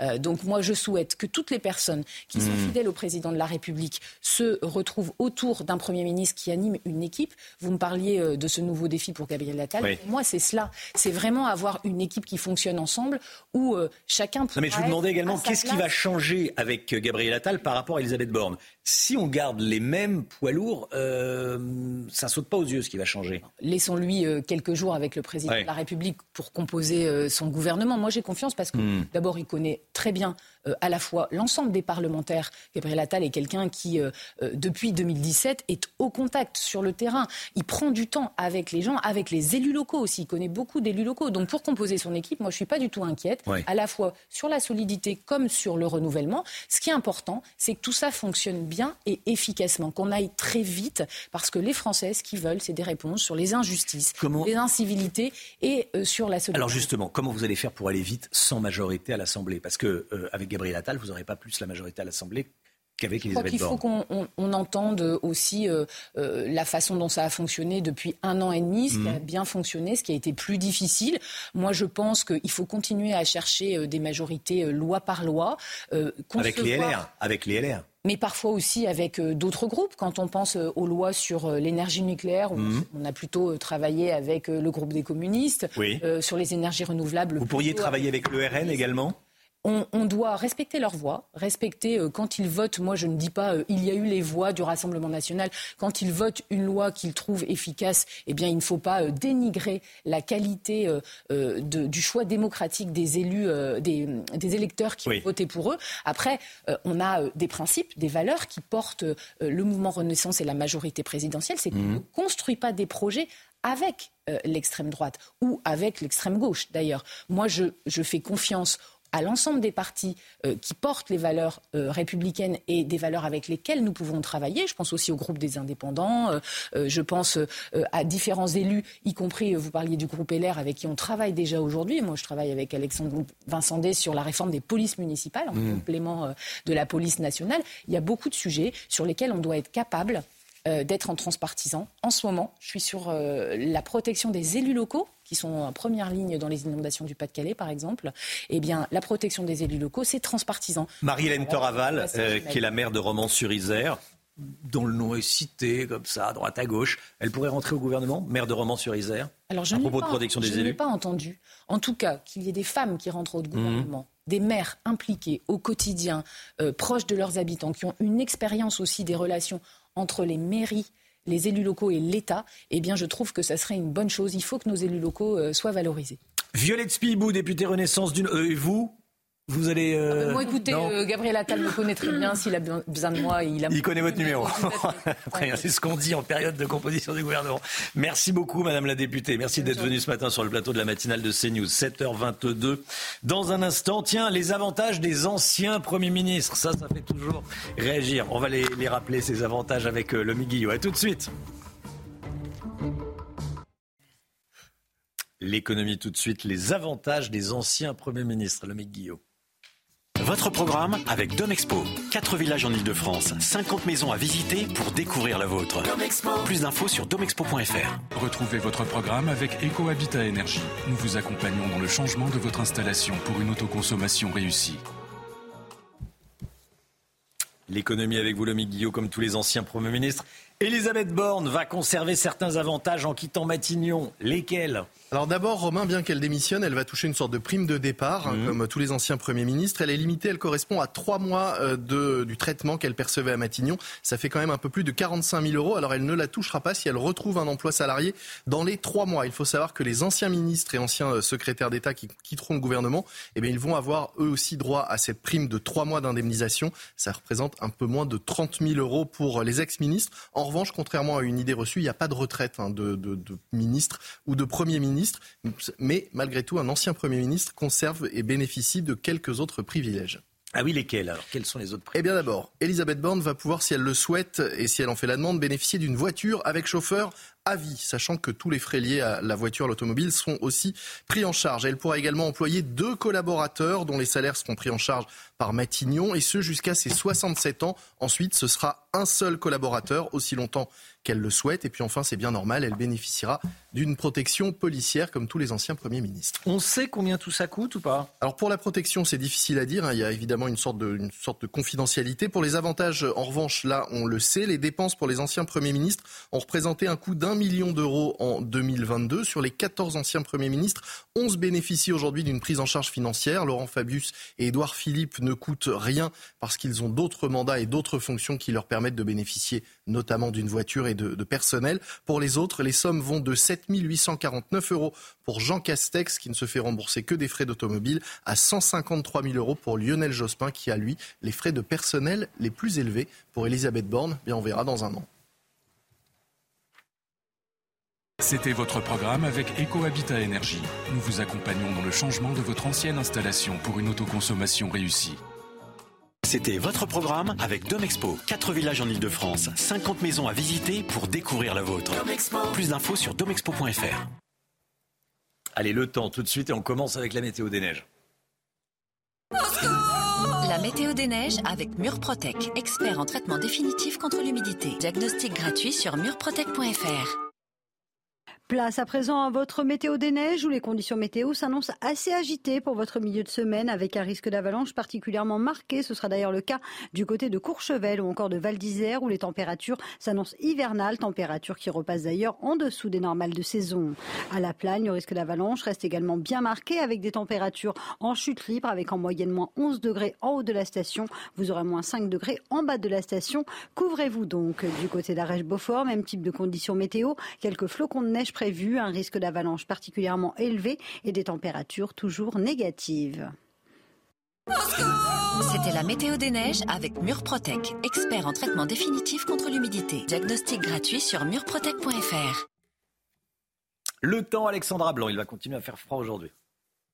La météo avec Groupe Verlaine. Isolation, photovoltaïque et pompe à chaleur pour une rénovation globale. Groupeverlaine.com Alexandra, il fait particulièrement froid ce matin. Oui, des températures parfois glaciales avec des températures qui sont donc largement en dessous des normales de saison avec en moyenne moins 6 degrés pour le Puy-en-Velay, moins 5 degrés 6 pour Cambrai ou encore moins 5 degrés 4 à Lille. Il fait froid également à Tarbes dans les Hautes-Pyrénées avec ces températures qui restent donc hivernales ce matin et puis l'hiver qui va se maintenir également sur le nord avec un risque de verglas principalement entre la Manche et l'ouest du bassin parisien. Attention, les sols sont particulièrement glissants avec le retour de la neige. Vraiment, attention, soyez prudents si vous prenez la route. Et puis, le Pas-de-Calais et le Nord restent placés sous surveillance avec euh, toujours cette crue et cette décrue qui est bien trop lente. La nouveauté aujourd'hui, retour de la neige dans le sud-ouest, entre la Gironde, les Landes ou encore en allant vers le Gers et le Massif central. Dans l'après-midi, très peu d'évolution. Temps très calme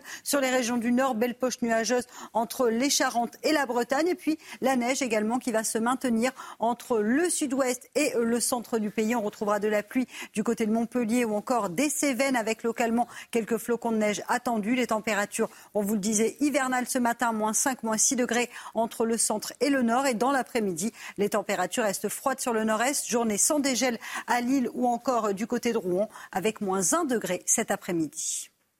Rejoindre le mouvement de la rénovation énergétique. C'était la météo avec Groupe Verlaine. Pour devenir franchisé dans les énergies renouvelables. Groupe Verlaine.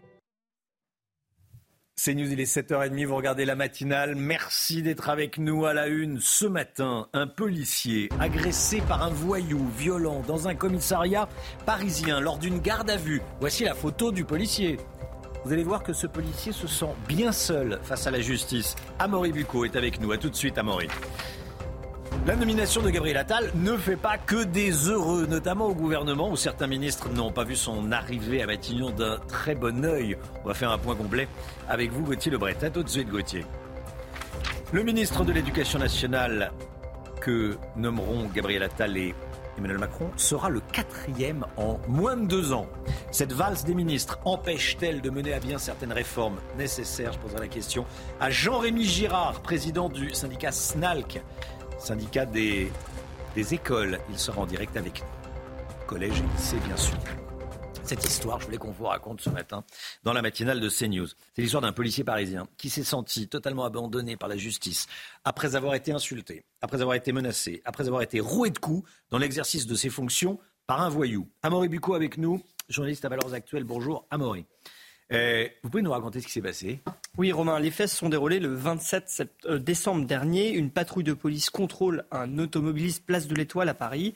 Euh, cet automobiliste n'a pas de permis, il est en état d'ivresse et il détient des stupéfiants. Il est donc interpellé. Il s'appelle Sylvain F, il a 29 ans et il est ce qu'on appelle dans le jargon policier un bon client puisqu'il est déjà connu de la police pour détention de stupéfiants, conduite sans permis, sans permis rébellion et outrage. Il est donc placé en garde à vue euh, dans le commissariat du 8e arrondissement et dès son arrivée, eh bien, il se montre extrêmement agité. Il n'attend même pas qu'on le conduise aux toilettes. Il exhibe son sexe, urine dans le local de fouille, mais surtout, il insulte un des policiers euh, présents et le menace, menace qu'il met à exécution quelques heures plus tard lorsqu'on le refait souffler dans l'éthylotest, puisqu'il donne à ce policier euh, plusieurs coups, une demi-douzaine de coups en tout. On voit d'ailleurs le visage tuméfié de ce policier, toute la partie droite de son crâne. Et puis même à la fin, eh bien, il s'est même vanté d'avoir porté ses coups à ce policier. Bon, Amaury, on imagine que ce policier a porté plainte et que le mis en cause, que le voyou est poursuivi. Effectivement, le policier... La justice est rapide dans ces cas-là. Bien sûr, le policier a porté plainte. Hein, ça arrive souvent, hélas, ce genre de violence. Il s'est même rendu aux UMJ hein, pour faire constater ses blessures, les unités médico-judiciaires. Et là, on lui a attribué trois jours d'ITT, c'est quand même beaucoup. Euh, le syndicat Alliance avait d'ailleurs publié un message sur Facebook pour lui apporter son soutien. Mais là, eh bien, stupeur. Hein, malgré euh, les témoins, les policiers témoins, malgré la plainte, eh bien, la hiérarchie informe ce policier que euh, la justice, le parquet a décidé de ne pas prendre en compte sa plainte. Pourquoi? Eh bien, parce que le mis en cause aurait dit lui aussi avoir reçu un coup, même s'il a avoué avoir insulté ce policier. Euh, il n'y aurait pas d'image de vidéosurveillance pour trancher, et donc le parquet aurait estimé que c'est parole contre parole. Le policier, forcément, eh bien, effectivement, on s'est senti très seul, pas soutenu par la justice. Et c'est pourquoi eh bien, il s'est adressé à un avocat, il a remis ciel et terre. Et c'est son avocat euh, Jérôme Andréi qui a donc envoyé un courrier au parquet qui finalement lui a signifié qu'après relecture de dossier, il y aurait tout de même des poursuites envisagées. Voilà, c'est donc parole contre parole. Un policier face à un voyou. Euh, un policier. La parole a la même valeur. Avec des témoins d'autres policiers hmm. qui confirment ces dires. Voilà, Maury Bucco, journaliste à Valeurs Actuelles. Merci beaucoup, Maury. Gabriel Attal à Matignon, ça ne plaît pas à tout le monde, à commencer dans la majorité. Gauthier Lebret est avec nous. Je voulais qu'on s'attarde un peu sur les mécontents. Euh, il y a plusieurs mécontents hein, suite à la nomination de, Gabriel Attal à Matignon en remplacement d'Elisabeth Borne. En particulier, un ancien Premier ministre, le premier Premier ministre d'Emmanuel Macron, Édouard Philippe. Alors pourtant, Édouard Philippe, on pourrait croire qu'il aurait intérêt à voir Gabriel Attal, euh, potentiel concurrent pour 2027, se cramer, comme on dit, dans l'enfer de Matignon. Mais dans la tête d'Édouard Philippe, si Gabriel Attal euh, réussit euh, à Matignon, il pourrait s'en servir comme d'un tremplin à l'horizon 2027, même si dans l'histoire c'est très rare hein, d'être Premier ministre et de devenir président de la République. Il n'y en a que deux, Georges Pompidou et euh, Jacques Chirac. Mmh. Ensuite, euh, Bruno Le Maire, qui a eu sous sa tutelle Gabriel Attal quand il était ministre des Comptes publics. Donc se faire diriger par un homme de 34 ans qui a 20 ans de moins que lui, ça ne lui plaît pas franchement, même s'il a dit le contraire. Alors il a fait, une, il a fait un tweet pour féliciter Gabriel Attal avec une photo où il met sa main sur l'épaule du du nouveau euh, Premier ministre, comme si c'était encore lui le patron. Alors ça l'a été, hein. vous voyez cette photo, ça c'était quand ils étaient tous les deux à Bercy. C'est vrai que ça a été euh, son patron, euh, Bruno Le Maire, à Gabriel Attal. Et eh bien aujourd'hui, c'est l'inverse, c'est Gabriel Attal qui doit mettre sa main sur l'épaule de Bruno Le Maire. Enfin, Gérald Darmanin, qui se serait bien vu à la place de Gabriel Attal et à la place d'Elisabeth Borne, c'était le favori il y a à peine quelques semaines. La loi immigration est passée par là, la motion de rejet aussi. Alors l'entourage de Gérald Darmanin fait savoir qu'il resterait bien à la place Beauvau. Il aurait eu le président de la République au, téléphone et il serait conforté. On peut aussi citer François Bayrou, Alexis Collère, le secrétaire général de l'Élysée, qui serait même donné sur le départ. Merci beaucoup Gauthier. Euh, voilà pour le gouvernement. Jordan Bardella peut aussi s'inquiéter pour les européennes. Hein. À court terme, oui, parce que euh, effectivement, c'est Gabriel Attal en tant que chef de la majorité qui va mener la campagne. Mais les deux hommes se font monter en miroir. Donc, euh, si vous voulez, Gabriel Attal, Jordan Bardella pourra en profiter pour aussi se, rapprocher d'une échéance présidentielle.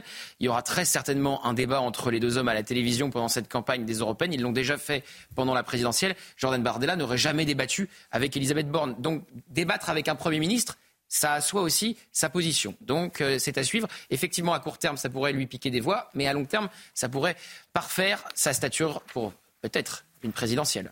Merci Gauthier. Qu'est-ce que vous pensez, vous, de Gabriel Attal? 52% des Français n'ont pas confiance hein, en Gabriel Attal, selon notre sondage CSA pour CNews Europe 1 et le JDD. Plus on monte en âge, plus on a confiance en Gabriel Attal, plus on descend en âge. Les jeunes ont moins confiance que les plus âgés. Voilà, c'est intéressant euh, dans notre, dans notre sondage. Vous flashez le QR code Je voudrais savoir ce que vous, téléspectateurs de CNews, pensez de Gabriel Attal. Vous flashez le QR code, vous enregistrez euh, une vidéo et vous passez à l'antenne. On entendra vos vidéos dans, quelques instants. Euh, tiens, cette information de la nuit, Chana, après l'incident du vol Alaska Airlines, Airlines, Boeing reconnaît une erreur. Ah bah oui, oui, oui, oui. je rappelle quand même qu'une porte condamnée du 737 MAX s'est décrochée euh, en plein vol. Lundi, on apprenait déjà, après des vérifications, que des boulons mal vissés ont été euh, découverts. Des dizaines de ces avions du constructeur américain sont toujours maintenus au sol par mesure de sécurité. C'est News 7h37. Restez bien avec nous. Dans un instant, on sera en direct avec Jean-Rémy Girard, président du SNAL, qui est professeur. On va parler euh, de l'éducation nationale. Quatre ministres de l'éducation en moins de deux ans. Ça va faire beaucoup. Euh, le monde de l'éducation nationale qui est en colère. Hein. Il est en colère. Jean-Rémy Girard, il va nous le dire dans un instant. À tout de suite. C'est News, il est 8h20. Merci d'être avec nous. Jean-Rémy Girard, président du SNALC, syndicat de, professeurs des écoles, collèges et, lycées. Merci beaucoup d'être là. Gabriel Attal, Premier ministre. Donc, il quitte l'éducation nationale.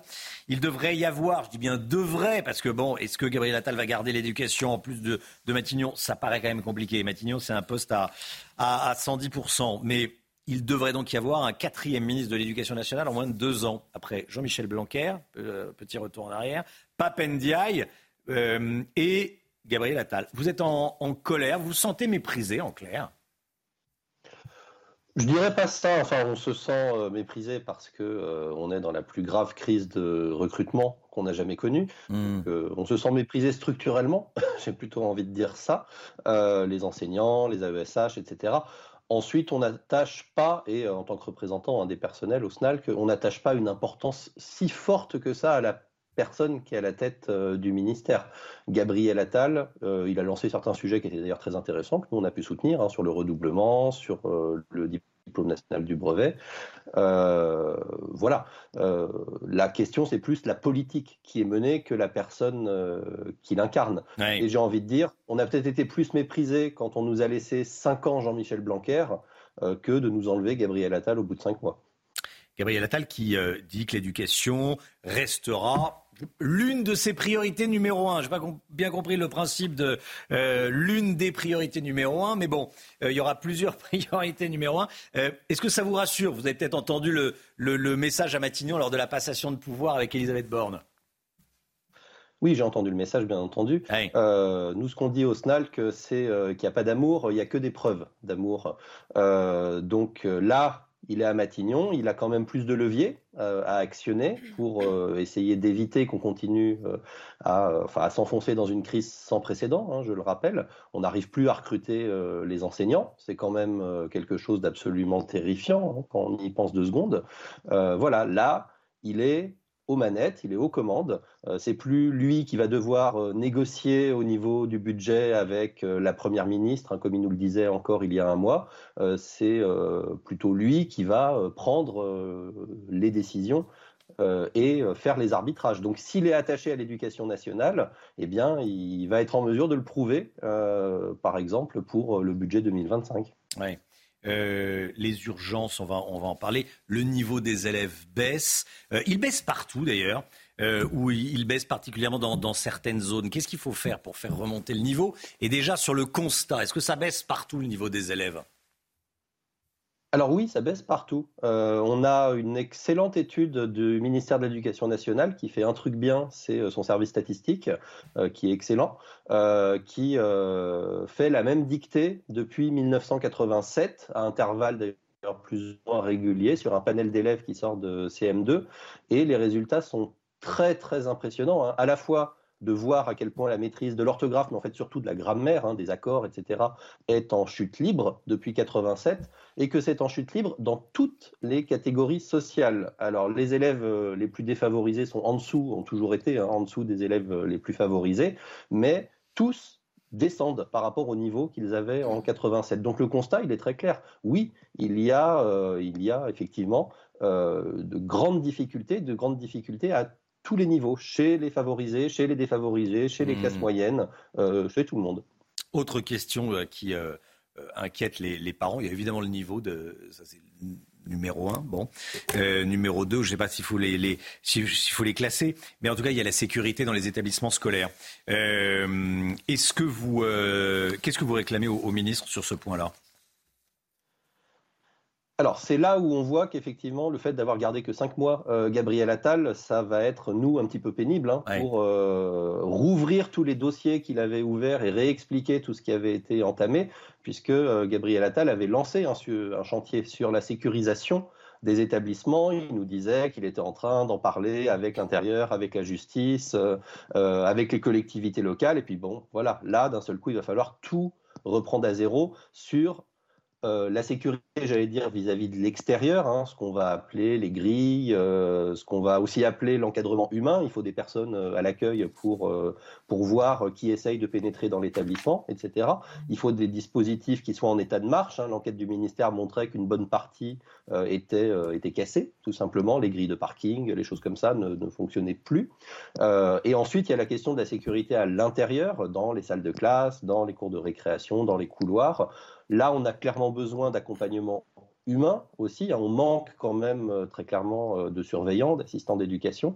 Euh, les vies scolaires sont légères. Et puis dans le premier degré, à l'école primaire, c'est encore plus compliqué puisqu'il n'y a personne d'autre que les professeurs des écoles. donc, enfin, beaucoup d'écoles primaires, c'est des moulins, hein, c'est des passoires. Mmh. donc là, on aurait besoin effectivement d'avoir des agents d'accueil dans les écoles primaires. On aurait besoin de faire ce que nous on a demandé depuis le début, hein, c'est-à-dire un diagnostic de chaque école, chaque collège, chaque lycée, un diagnostic sécurité, parce que la réponse elle n'est pas uniforme. Il y a des endroits où il n'y a pas grand-chose à faire, il y a des endroits où il faudrait euh, probablement reprendre toute l'architecture. Merci beaucoup Jean-Rémy Girard, merci beaucoup d'avoir été en direct avec nous. Bonne journée à vous, à bientôt. Le rappel des titres, tout ce qu'il faut savoir dans l'actualité ce matin. Chanel Housteau.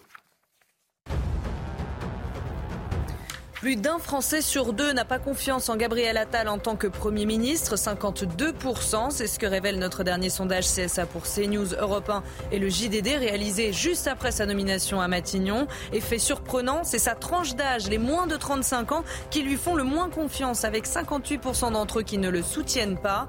Et du côté de l'échiquier politique, ce sont les électeurs de la France insoumise qui montrent le plus de défiance. Et puis cette prise d'otage terrifiante en Équateur, des hommes armés et cagoulés ont fait irruption hier sur un plateau de télévision en plein direct. Des journalistes de la chaîne publique ont été euh, retenus par les assaillants. Des coups de feu ont été tirés. Heureusement, personne n'a été blessé et les 13 individus ont été euh, interpellés. Cette agression intervient alors que le pays est plongé dans une crise sécuritaire sans précédent depuis l'évasion dimanche dernier du chef du plus grand gang criminel local c'est affolant ce qui se passe en, Équateur. C'est pour ça qu'on vous montre les, images ce matin. Euh, que pensez-vous de Gabriel Attal? On vous pose la question depuis le début de la matinale. Vous flashez le QR code, vous répondez. Voici vos vidéos. Regardez. Gabriel Attal a du potentiel. Euh, le fait qu'il soit jeune, on s'en fout complètement. Mais c'est surtout qu'il a, qu'il a un certain charisme, il a un peu de potentiel. Après, il a été chercher les dossiers des voisins, donc c'est pas terrible non plus. À l'éducation nationale, il était quand même pas trop mal. On avait commencé à trouver un espèce d'équilibre, ou du moins quelqu'un qui commence à considérer un peu l'école et les enfants. Le problème, c'est que l'éducation nationale perd quand même quelque chose qui, avait un peu de gueule. Bon, je sais pas trop ce que ça va donner, mais moi, pour moi, j'y crois pas du tout. Et puis Emmanuel Macron fait ce qu'il veut avec, euh, euh, ses premiers ministres. Il leur brise surtout leur carrière. Je pense que c'est une très bonne chose la nomination de Gabriel Attal, de la jeunesse, du sang frais, des nouvelles idées. Euh, ben voilà, euh, il va avoir sa chance à lui de faire ses preuves. Et euh, ben moi, il a tout mon soutien. Ce que je pense de Gabriel Attal, c'est que en politique, il va faire exactement la même chose que Madame Borne, à la nuance près qu'au niveau des 49.3, peut-être va-t-il en faire beaucoup moins. J'espère pas du tout. Je pense que Gabriel Attal est un bon choix dans la mesure euh, où euh, il ne fait pas que dire, il agit et je pense qu'il est déterminé. Donc, euh, s'il fait avec le reste ce qu'il a fait avec l'éducation nationale, on peut peut-être voir une lueur d'espoir. Tous les, tous les avis hein, sont dans cette tous les avis sont dans cette vidéo. On retrouve les, 52-48 du sondage euh, CSA pour, euh, pour CNews. Tiens, Paul Sugy, qu'est-ce que vous en pensez de, ce qui vient d'être dit par les téléspectateurs de CNews sur Gabriel Attal?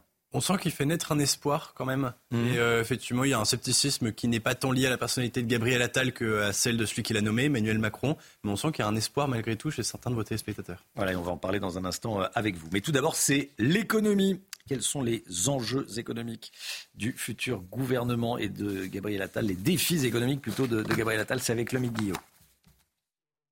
Votre programme avec Domexpo. 4 villages en Ile-de-France, 50 maisons à visiter pour découvrir la vôtre. Plus d'infos sur domexpo.fr. Retrouvez votre programme avec EcoHabitat Énergie. Nous vous accompagnons dans le changement de votre installation pour une autoconsommation réussie.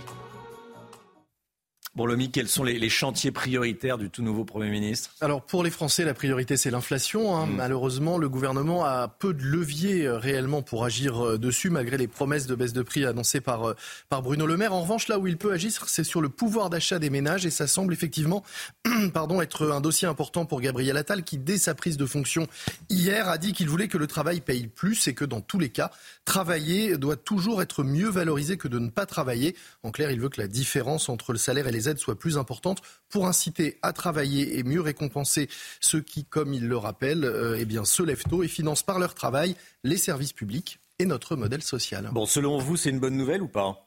Oui, c'est une, bonne mesure à, prendre en tout cas. Et il y a plusieurs façons hein, d'essayer de faire en sorte que le travail paye plus. D'abord, poursuivre les baisses d'impôts, ça pourrait être une solution, mais pour cela, il faudrait impérativement réduire aussi les dépenses de l'État. Il y a sans doute une vraie revue des dépenses à mmh. lancer et à mener. Une autre piste, eh bien, c'est continuer à mieux récompenser le travail au-delà du salaire, avec notamment euh, l'actionnariat salarié ou les primes dites Macron. Et puis, il faut sans doute aussi revoir l'indemnisation du chômage, sa durée ou son montant pour pousser le plus de chômeurs possible vers l'emploi quand c'est possible.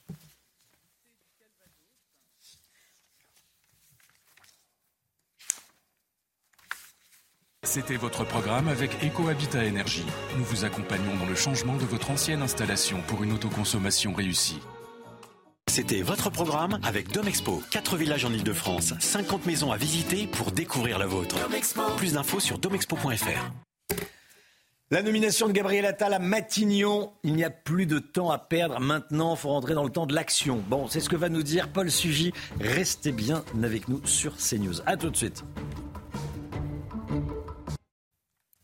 8h 5, bon réveil à tous. La politique avec vous, Paul Sugy. Bonjour Paul. Bonjour Romain. Qu'est-ce qui a poussé, selon vous, le président de la République à nommer Gabriel Attal? Question simple. Bah, la première réponse est assez simple, hein, Romain, c'est les Français. Curieusement, Jean-Luc Mélenchon avait dit il y a deux ans qu'il voulait que les électeurs le nomment à Matignon. Mais c'est quand même un peu ce qui s'est passé. C'est l'opinion publique qui a désigné, avec l'insolente popularité qu'elle attribuait à Gabriel Attal, euh, eh bien, le Premier ministre. Elle a quasiment imposé son choix à Emmanuel Macron. popularité plus grande que celle des, des rivaux de Gabriel Attal, surtout plus forte que celle d'Emmanuel Macron lui-même. Et c'est un revirement stratégique aussi pour Emmanuel Macron, après avoir choisi euh, deux technos au charisme, je vais dire discret, pour être gentil, avec Jean Castex et Elisabeth Borne, le chef de l'État, cette fois-ci, fait un choix politique. Euh, un choix qui est aussi audacieux, inattendu à bien des égards, on l'a dit. Gabriel Attal est évidemment très jeune, surtout il venait d'être installé euh, dans un grand ministère, à l'Éducation nationale, où il commençait à briller. Eh bien, l'idée donc de l'installer tout de suite à Matignon n'allait pas de soi, et pourtant, le président donc a fait ce choix en préparation sans doute des combats à venir. Euh, Emmanuel Macron se prive de la possibilité de changer de Premier ministre après une éventuelle défaite aux élections européennes, mais il semble donc mettre sa majorité en ordre de bataille. Et puis surtout, il trace enfin une orientation claire pour la suite du quinquennat. C'est le réarmement euh, qu'il appelait de ses voeux dans ses, euh, justement ses voeux du 31 décembre, auquel Gabriel Attal a explicitement souscrit en engageant une politique de rétablissement de l'autorité. C'est à cela que le nom de Gabriel Attal est associé et à cela seul depuis mmh. quelques mois. On ne peut que s'en réjouir. Ah on ne peut que s'en réjouir, Paul. Eh ben oui, il faut, il faut espérer. C'est une plutôt une bonne nouvelle, même si en politique, comme en amour, évidemment, il n'existe de preuves que celles que l'on donne. Et les preuves sont des actes et pas des mots. À l'éducation nationale, justement, Gabriel Attal n'a pas eu le temps, euh, en quelques mois, de démontrer euh, plus que son audace et sa capacité à enfreindre des tabous, à secouer le mammouth. C'est déjà beaucoup, mais c'est trop tôt pour se risquer à faire le moindre bilan. Surtout, Gabriel Attal a été nommé à l'éducation nationale pour défaire ce qu'avaient fait euh, finalement ses prédécesseurs, et notamment Papendiaï. Donc ce qui frappe, c'est que cette nomination, finalement, c'est presque un revirement politique. Elle intervient presque deux ans après le début du second quinquennat. Alors évidemment, Macron n'aurait pas pu nommer Gabriel Attal au moment de sa réélection. Mais enfin, on se demande à quoi est-ce qu'il a joué en installant d'abord Elisabeth Borne à la tête de son gouvernement, avec une morgue techno euh, finalement suffisamment insolente pour énerver les oppositions et en même temps trop peu charismatique pour convaincre vraiment la majorité ou d'éventuels alliés à droite. En définitive, elle a conduit deux réformes très médiatiques, certes, sur les retraites et sur l'immigration. Mais quand on examine ces deux textes, aucun ne semble suffisant pour euh, répondre aux véritables enjeux qu'il s'était fixés. On se demande si ce n'est pas deux ans de perdu. En tout cas, aujourd'hui, une chose est sûre, il n'y a plus une seule seconde à perdre. Bon, quelles sont les priorités pour le nouveau Premier ministre selon vous? Bah, La première, c'est de nommer très rapidement un gouvernement. Les atermoiements de ce remaniement dont la rumeur courait depuis dix jours n'ont que trop duré. Chaque jour qui passe révèle un peu plus aussi la fragilité du camp d'Emmanuel Macron. Le fait même que Gabriel Attal euh, ait vu son nom apparaître sur les bandeaux des chaînes télé avant même d'être nommé montre que bah, il était déjà fragilisé en interne. Gauthier l'a bien dit tout à l'heure. Il, euh, il n'a pas que des amis dans la majorité. À présent, donc, il faut un gouvernement et vite. Et pour le reste, hélas, Romain, il n'y a plus de priorité. Tout est prioritaire la sécurité, le réarmement moral, spirituel de la nation, mais aussi euh, effectivement répondre aux défis de la justice pour les classes moyennes qu'a évoqué Gabriel Attal hier. Il n'y a pas une seule priorité, il faut tout faire et vite le réarmement spirituel. Alors, je ne suis pas sûr qu'il va s'en occuper, là, du réarmement spirituel, euh, le Premier ministre. Pourquoi vous dites ça On met des airs pour des, pour des réalités. Non, mais on voit qu'il y a, en tous les cas... c'est pas ça. c'est le ministre de l'Intérieur qui est responsable des cultes, et puis le, le réarmement spirituel, euh, il y en a d'autres qui s'en occupent. Non, mais euh, je ne sais pas si ça se passe à Matignon. La, la, logique que Emmanuel Macron a semblé tracer pour l'année, quelque chose qui veut porter une idée du destin du pays, et pas simplement aller de grands événements en grands événements. Hmm. C'est un petit peu les mots d'Emmanuel Macron au de ses au RN, on parle d'une popularité sondagière. Tiens, Sébastien Chenu sera l'invité de Sonia Mabrouk à 8h10. Soyez là. Invité de Sonia Mabrouk sur CNews et sur Europe 1. La météo tout de suite. La météo avec Groupe Verlaine. Isolation, photovoltaïque et pompe à chaleur pour une rénovation globale. Groupeverlaine.com. Alexandra, neuf départements sont placés sous vigilance ce matin. Oui, euh, deux toujours pour les crues, le Pas-de-Calais et le Nord. Et puis regardez euh, ces régions de l'Ouest avec la Normandie, mais également l'Ouest du bassin parisien placé sous surveillance en raison euh, du verglas. On a eu de la neige hier, des températures glaciales. Donc conséquence, ça gèle ce matin et les routes sont particulièrement glissantes sur les régions du Nord. On retrouve également un épisode neigeux dans le sud-ouest entre la Gironde, les Landes ou encore le Massif central. De la pluie autour du golfe du Lion. Et puis dans l'après-midi, toujours un temps assez mitigé en allant vers Montpellier ou encore vers les Cévennes. Et puis toujours cet épisode neigeux entre les Pyrénées et le Massif central. On aura également de la neige en pleine, a priori, entre la Gironde et les Landes. Du beau temps sur les régions du Nord, entre les Hauts-de-France et le bassin parisien et les Ardennes. Côté température, c'est glacial ce matin sur les régions centrales, moins 5, moins 6 degrés. Et dans l'après-midi, c'est encore une journée sans dégel sur le nord du pays, avec en moyenne 0 degré du côté de Caen, moins 1 degré pour la région lilloise ou encore 1 degré seulement à Paris, tandis que la douceur se maintient dans le sud avec 11 degrés à Marseille. Rejoindre le mouvement de la rénovation énergétique. C'était la météo avec Groupe Verlaine pour devenir franchisé dans les énergies renouvelables. Groupe Verlaine. Plus d'un Français sur deux n'a pas confiance en Gabriel Attal, le nouveau Premier ministre, selon notre tout dernier sondage CSA pour CNews Europe 1, le JVD. Et vous, qu'en pensez-vous? On est allé vous poser la question. Gabriel Attal qui s'est entretenu hier soir à, l'Elysée avec le président de la République, avec Emmanuel Macron. Il s'agissait de préparer la composition du futur gouvernement. Qui va rester Qui va rentrer dans ce gouvernement? Les dernières informations avec vous, Gauthier Lebret. A tout de suite, Gauthier. Et puis cette scène d'une incroyable violence sur un plateau de télévision en Équateur, des trafiquants de drogue ont fait irruption sur le plateau. On va vous montrer les images. On va vous expliquer ce qui se passe dans ce pays. Plus d'un Français sur deux n'a donc pas confiance en Gabriel Attal en tant que Premier ministre. 52%, c'est ce que révèle notre dernier sondage CSA pour CNews, Europe 1, le JDD, réalisé après la nomination évidemment à, Matignon de, de l'ancien ministre de l'Éducation. Effet surprenant, Romain, c'est sa tranche mm. d'âge, les moins de 35 ans qui lui font le moins confiance, avec 58% d'entre eux euh, qui ne le soutiennent pas. Et du côté de l'échiquier politique, eh bien, ce sont les électeurs de la France insoumise qui montrent le plus de défiance. Maxime Leguet, Mathilde Couvillère-Flornois, Godéric Bay et Pierre Emco. Les Français font-ils confiance à Gabriel Attal comme Premier ministre? Non, à 52% soit plus d'un Français sur deux. Et parmi les points de discorde, son jeune âge, préjudiciable pour certains. De toute manière, c'est lui qui décide de tout, Emmanuel Macron. Donc évidemment, après, il prend euh, Gabriel Attal, il est idéal parce qu'il est jeune. Il sera avant tout au bon vouloir du, président qui, qui, je pense, s'implique sur la totalité du sujet. Alors que pour d'autres, sa jeunesse est un avantage. Je trouve que c'est génial. Il est jeune, il a la vie devant lui. Moi, je, moi, je suis ravie. Je trouve que c'est très bien d'avoir un jeune, parce que c'est une conception différente, c'est plus dynamique. Si les Français sont mitigés sur la nomination de Gabriel Attal, ils ont pourtant quelques attentes bien précises. Je crois qu'il faut continuer euh, à la réforme, la réforme euh, de, de l'école comme il a entrepris. Sur le pouvoir d'achat. Je pense que le, dossier sur la sécurité n'est pas bouclé. Sur l'échiquier politique, Gabriel Attal est davantage soutenu par les centristes qui lui accordent leur confiance à hauteur de 68%, contre seulement 44% à gauche et 51% à droite. D'après le même sondage effectué après la nomination d'Elisabeth Borne en mai 2022, 53% des Français lui faisaient confiance, soit 5 points de plus que pour Gabriel Attal. Voilà, c'est-à-dire que les, les, seniors lui font plus confiance que les, que les jeunes. Tiens, Paul Sugy, commentaire. C'est vrai, c'est un paradoxe, vu qu'il est lui-même extraordinairement jeune. Cela dit, c'est quand même un point commun entre Gabriel Attal et la mm. plupart des poids lourds de la majorité. Euh, en fait, euh, les, les, cadres du parti Renaissance, Emmanuel Macron et ses ministres aussi, sont davantage aimés par les personnes âgées en France que par les jeunes. Voilà. Bon, que pensez-vous de Gabriel Attal? Vous, téléspectateurs de CNews, il y a le sondage CSA et puis il y a vous. Vous flashez le QR code et vous enregistrez la petite vidéo et, euh, vous passez à l'antenne, vous passerez à, à 8h30. Emmanuel Macron a reçu donc son nouveau Premier ministre hier soir à l'Elysée, l'occasion pour les deux têtes de l'exécutif d'échanger sur la composition du gouvernement. Donc euh, on nous promet un gouvernement resserré, comme à chaque fois, Gauthier Lebret. comme à chaque fois, Romain, et comme à chaque fois, on nous dit on veut aller vite, faut aller vite.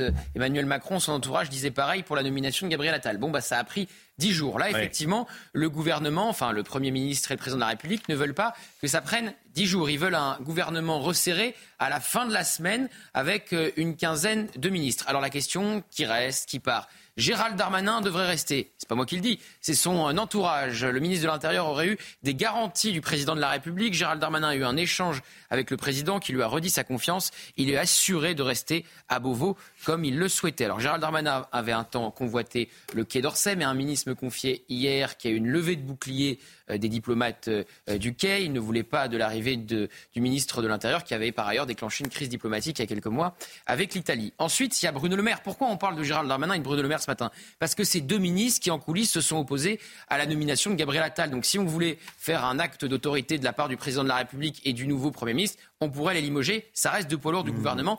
Donc, à suivre. Ceux qui sont quasiment sûrs de partir. Clément Beaune est en train de faire ses cartons.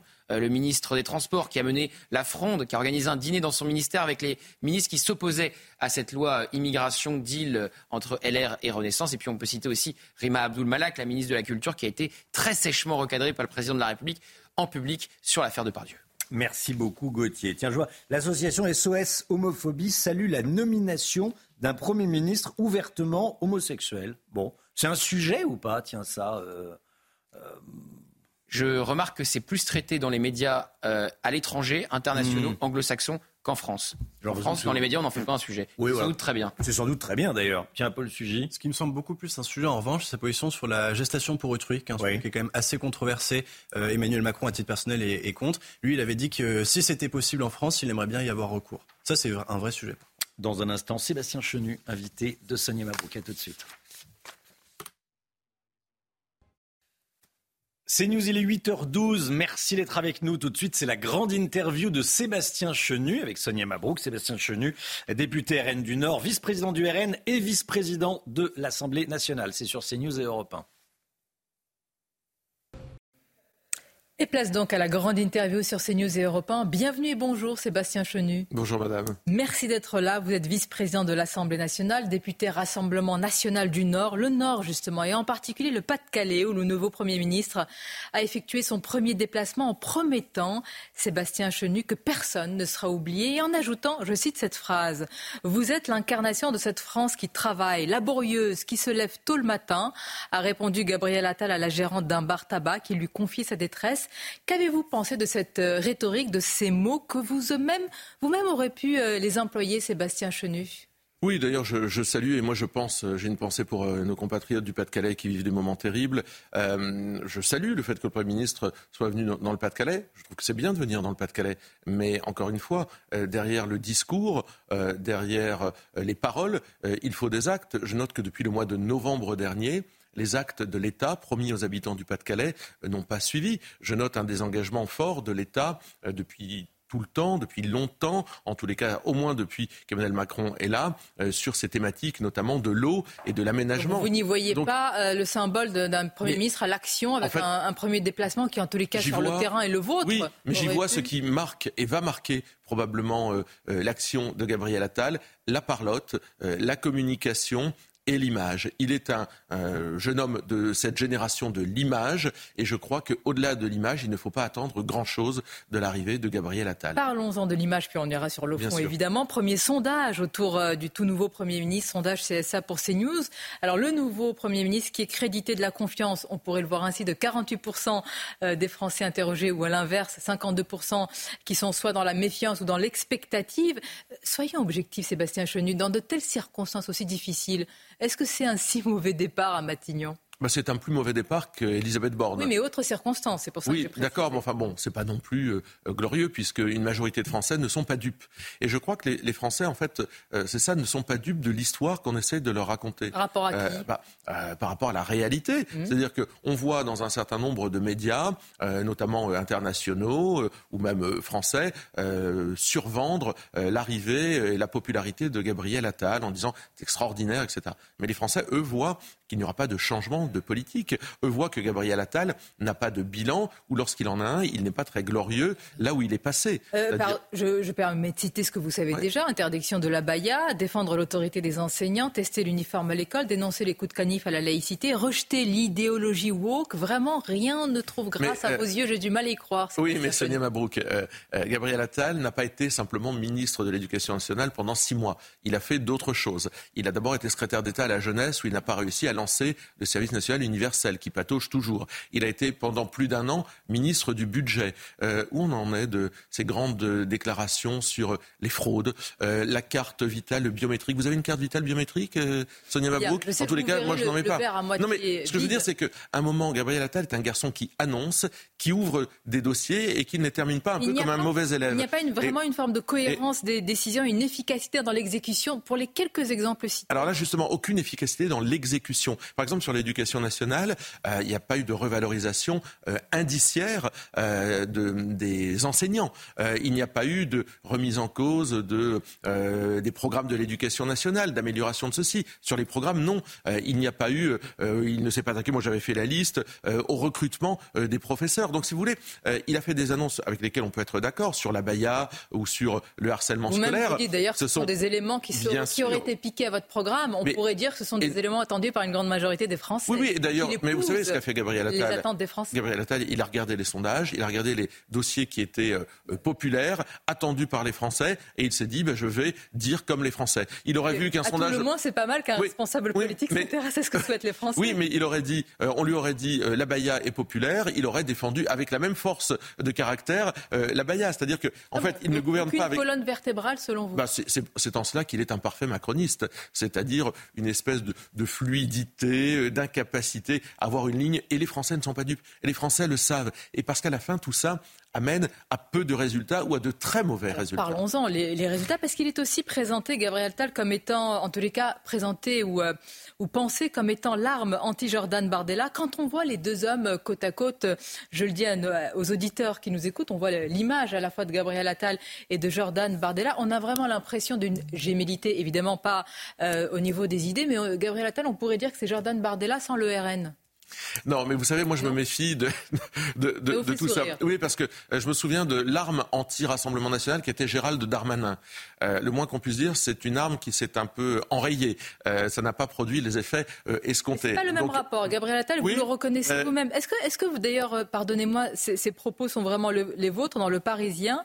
Il est écrit que, à propos de Gabriel Attal, que vous trouvez qu'il est correct, sympa, qu'il a du recul sur, sur les choses. Oui, c'est vrai. Non, mais moi, je, je, je ne combats pas un homme, je combats ses idées. Et je note deux choses. Par exemple, lorsque euh, le gouvernement euh, cherche à nous combattre, il essaye d'aller sur des thématiques que nous connaissons et sur lesquelles nous travaillons depuis longtemps. Je pense à l'immigration. Le moins qu'on puisse dire, c'est que ça n'a pas été euh, couronné particulièrement de succès. Mais ça valide le fait. Et moi, ce que j'aime, c'est qu'en fait, ce gouvernement, il s'ajuste à nous. Euh, il essaye d'aller sur des thématiques euh, que nous euh, déployons depuis longtemps, mais il ne va pas jusqu'au bout. Donc, bien sûr, c'est pas le succès. Et maintenant, il s'est dit, ah, le Rassemblement national, un jeune président, Jordan Bardella, il est populaire. Regardons ce que nous avons en magasin. On a un jeune homme populaire qui s'appelle Gabriel Attal, et on va essayer d'en faire quelque chose. on a deux, jeunes hommes habiles communicants, stratèges politiques, bien sous tout rapport, si je puis dire. Et puis, si je peux me permettre d'ajouter, grignotant un peu la statue de celui ou celle qui les a adoubés, Emmanuel Macron pour Gabriel Attal et Marine Le Pen pour Jordan Bardella. Mais le problème, c'est qu'il, ne propose pas du tout la même chose. Et moi, je crois que Gabriel Attal euh, subira euh, exactement ce que la loi immigration a subi, euh, c'est-à-dire qu'en réalité, il est condamné à décevoir parce qu'il est condamné à appliquer la politique d'Emmanuel Macron il ne va pas en sortir. Il a d'ailleurs été choisi pour ça. C'est Narcisse, Emmanuel Macron. Il se regarde dans un miroir à travers Gabriel Attal. Donc, Gabriel Attal, condamné à appliquer la politique d'Emmanuel Macron, condamné à décevoir, parce que cette politique, elle a les résultats qu'on connaît. On peut regarder, euh, par exemple, sur euh, l'inflation. Euh, on est supérieur, aujourd'hui dans notre pays, les prix sont supérieurs, l'inflation des prix est supérieure à celle de la zone euro. Bruno Le Maire nous avait dit totalement l'inverse. On est derrière l'Espagne, derrière le Portugal. L'insécurité les chiffres de l'insécurité qui sont sortis sont euh, dramatiques. On va tout lui à, non, non mais ça veut dire que la politique dont il a été solidaire, il en a même été le porte-parole. Vous, y voyez une continuité. Mais si vous avez, pourquoi vous avez l'air inquiet? Ah non, j'ai pas du tout l'air inquiet. J'ai l'air inquiet pour mon pays. Aucune non, mais j'ai l'air inquiet pour mon pays. Ah bon? Euh, Donc Gabriel Attal serait une menace supplémentaire par rapport à Elisabeth bah, C'est-à-dire qu'il va continuer à porter la politique dramatique d'Emmanuel Macron. Il en a été solidaire jusqu'à présent. Et je pense qu'effectivement, c'est dramatique pour les Français. Euh, incapables, incapacité à les protéger, leur pouvoir d'achat ou leur sécurité. Je viens de donner deux exemples. Je pense que oui, ça c'est dramatique pour les Sébastien, Français. Il n'y a aucune, euh, quand je demandais ce que vous avez peur, il n'y a aucune crainte, aucune appréhension avec un profil comme celui de Gabriel Attal dans cette campagne des Européennes. Reconnaissez, et je pense que vous pourriez être d'accord avec ce que je dis, que c'est un, entre guillemets, un chef de guerre peut-être plus habile que ne l'aurait été euh, euh, Elisabeth Borne dans une campagne. et ce n'est pas lui faire. Euh, oui, enfin, si vous prenez comme référentiel Elisabeth Borne, qui bah, un mélange entre. C'était sa prédécesseur. entre Jean-Marc Ayrault et Chad GPT, c'est sûr que, euh, évidemment, c'est pas glorieux. c'est pas un chef de guerre. Gabriel Attal ne va pas aller lui-même aux élections européennes, d'ailleurs. Et il est là, mieux que moi. il est là probablement pour masquer la difficulté qu'a la Macronie à trouver un chef de file. Non, moi je pense qu'à la fin, tout ça valide beaucoup ce que nous euh, proposons. Euh, à vouloir essayer quelque part euh, de copier ou d'aller sur notre territoire, eh bien, il valide le fait qu'effectivement, nous avons les bonnes analyses et les bonnes solutions. Je pense que celui qui a au contraire intérêt à s'inquiéter, c'est Raphaël Glucksmann, car la Macronie a besoin de rattacher une espèce d'aile gauche, de centre-gauche, et Gabriel Attal est là pour ramener les électeurs de centre-gauche. Je pense que c'est beaucoup plus ça. Je suis pas sûr que Gabriel Attal aille piquer une seule voix à Jordan Bardella demain. Est-ce que c'est un homme de droite ou un homme de gauche? Il est adoubé comme étant un homme de droite venant de la gauche et il séduit une sorte de gauche que j'appellerais néo-chevènementiste qui se retrouve en lui. Bah, raison pour laquelle c'est plutôt effectivement euh, cette gauche de Raphaël Glucksmann qui a intérêt euh, à s'inquiéter. Pour être tête de liste euh, mais encore une hein, fois, hmm, ce sont les idées que nous portons qui font la différence. Il y a les idées et les réformes et l'action. Vous êtes Sébastien Chenu, vice-président de l'Assemblée nationale, vous êtes député. Est-ce que la méthode Attal, on va la voir à l'œuvre là évidemment à Matignon, pourrait être différente de celle d'Elisabeth Borne qui cumule les 49.3 là en, matière d'élargissement de la majorité. C'est quand même ça l'essentiel pour porter des réformes. Bon, d'abord, je pense qu'avant d'élargir la majorité, son boulot, c'est de la consolider. On a vu que l'aile gauche euh, était partie, ou en tous les cas avait très envie de partir au moment de la loi immigration.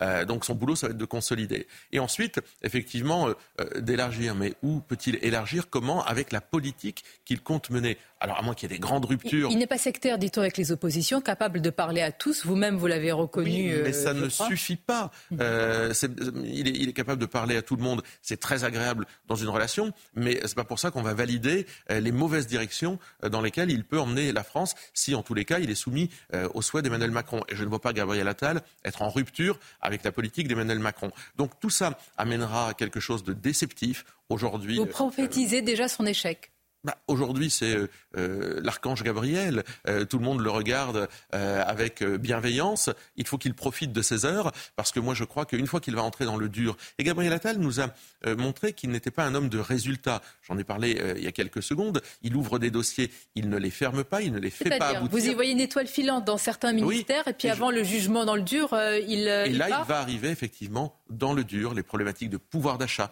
les problématiques de sécurité, les problématiques d'immigration ne pourront pas être masqués par une loi sur la fin de vie. Même si, ah ben, j'allais vous poser la question, parce que quels sont les grands textes à venir Effectivement, une loi sur la fin de vie dont on imagine qu'elle ne va pas entraîner des déchirements euh, politiques. Que reste-t-il? La réforme de l'AME, l'aide médicale d'État, qui été promise par Elisabeth Borne. On va voir si Gabriel Attal aussi est le continuateur de cette promesse. Mais quel grand texte signer son échec alors Mais nous, nous demandons à aller plus loin sur l'immigration. Nous avons dit qu'il y avait eu un acte 1 qui était cette toute petite loi administrative que nous avons votée sur euh, l'immigration. Mais maintenant, il va falloir aller plus loin. Est-ce que Gabriel Attal va être capable d'aller plus loin? L'AME, Elisabeth Borne nous a dit qu'elle ouvrirait le débat. Nous demandons la suppression de l'AME pour la remplacer euh, par une aide euh, d'urgence, une aide médicale d'urgence. Est-ce que Gabriel Attal va aller là-dessus? On verra, mais pour le reste, sa besace semble bien vide. En tous les cas, sa besace va être, en tous les cas, remplie, si je puis dire, par les nominations de son équipe, euh, dont on dit qu'elle est euh, resserrée. Gérald Darmanin, selon les informations d'Europe 1, resterait à sa place à, à Beauvau. Est-ce que, pour vous, Sébastien Chenu, l'ensemble des, des, musiciens, des instrumentistes de l'orchestre gouvernemental est important, ou alors vous dites, bah, non, la partition, au final, ne changera pas Tout est important, mais euh, le casting euh, est secondaire en réalité. Ce qui est important, c'est la ligne politique euh, que veut mener aujourd'hui le, le, Premier ministre. Récompenser Gérald Darmanin, dont l'échec euh, place Beauvau au ministère de l'Intérieur est patent euh, et euh, donne, enfin, est une interrogation euh, à mes yeux. Euh, ça reste un mystère. Comment peut-on récompenser l'échec sur les OQTF, sur la loi immigration si malmenée, sur les expulsions qui n'aboutissent pas, sur l'incapacité à réformer les accords de 68 avec l'Algérie? Là aussi, on va voir si Gabriel Attal est capable d'aller sur ce terrain-là. Donc, récompenser ceux qui ratent le maintien de Bruno Le Maire serait évidemment un drôle de signal aussi envoyé. Ce ministre de l'économie et des finances qui nous dit on va avoir une cure d'austérité de 12 milliards d'euros. Là, vous dites qu'il faut enlever les deux poids lourds du, du bah, gouvernement. Cela semble quand même euh, difficile, bah, de votre point en, de vue. Bah, ils sont en échec. Mmh. Et euh, quand Bruno Le Maire, sept ans après son arrivée, euh, finit par dire écoutez, c'est une cure d'austérité de 12 milliards d'euros qui attend les Français, le moins qu'on puisse dire, c'est que c'est pas glorieux, mmh. c'est que ça marche pas très bien cette affaire-là. Donc pour le reste, on verra quels sont les hommes et les femmes qui seront aux commandes. C'est assez secondaire, ces histoires de casting. Moi, je crois que ce qui est prioritaire, c'est ce que veut faire ce Premier ministre qui a grosso modo les pieds et poings liés parce que la physionomie de l'Assemblée nationale, elle, elle n'a pas changé. En tous les cas, ce sera Sébastien Chenu, un Premier ministre, qui va devoir surveiller de près le chaudron social aussi. Et je voudrais euh, évoquer ce sujet. Je évoqué hier ici même avec François-Xavier Bellamy.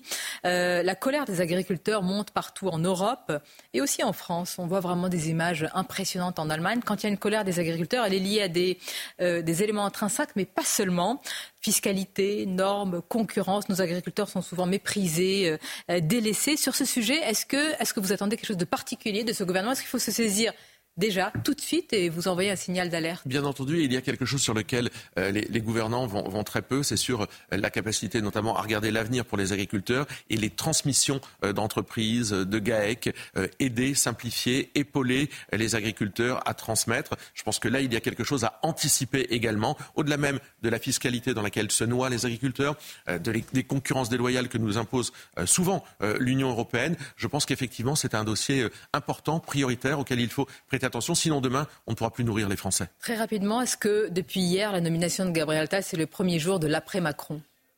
C'est non, oui, le, non, le, premier jour de la continuité du mandat euh, catastrophique d'Emmanuel Macron. Peut-être un conseil pour Gabriel Attal, comment peut-on passer par l'enfer de Matignon sans être entre guillemets cramé? Bah, en changeant de politique. La réalité, c'est en écoutant les Français et en faisant une politique qui soit de bon sens et qui ne soit pas déconnectée euh, des réalités du terrain. Mais je crois que malheureusement, quand on a les pieds et les poings liés comme il va les avoir, ce sera compliqué. Quelle est la dernière discussion que vous avez eue avec Gabriel Attal? Je sais que vous le tutoyez, que vous avez du respect euh, pour lui. De quoi avez-vous parlé sans vouloir inventer des, des secrets hein? J'imagine que c'est Non, non, mais je, on, on, a parlé de la difficulté, je crois, euh, à gouverner. Moi, je ne, euh, je ne sous-estime pas le fait que ce soit difficile de gouverner. Euh, malheureusement, euh, nous voyons, je crois, chacun la, la société différemment. nous voyons le monde probablement différemment et les solutions apportées que nous voyons en sont très différentes, très opposées même. Mais je peux souhaiter euh, bon courage pour mon pays à ce nouveau Premier ministre. Malheureusement, comme 52% des Français, je ne me fais pas beaucoup d'illusions. Merci Sébastien Chenu. C'était votre grande interview ce matin. À bientôt. C'est News, bientôt 8h30. Merci d'être avec nous. Merci à vous Sonia Mabrouk et à votre invité Sébastien Chenu. Euh, vice-président du Rassemblement national et, vice-président de l'Assemblée nationale. L'équipe est là, on est avec Chanel Housteau, Gauthier Lebret pour les dernières infos politiques, avec euh, Amaury Bucco également. On accueille la sénatrice Les Républicains Agnès Evren. Bonjour, Madame la sénatrice, merci d'être là. On va commenter évidemment la situation politique du, pays, la nomination notamment de, et la nomination pour le moment euh, seulement dans le gouvernement de, de Gabriel Attal. Alexandra Blanc est avec nous et Lomique Guillot également.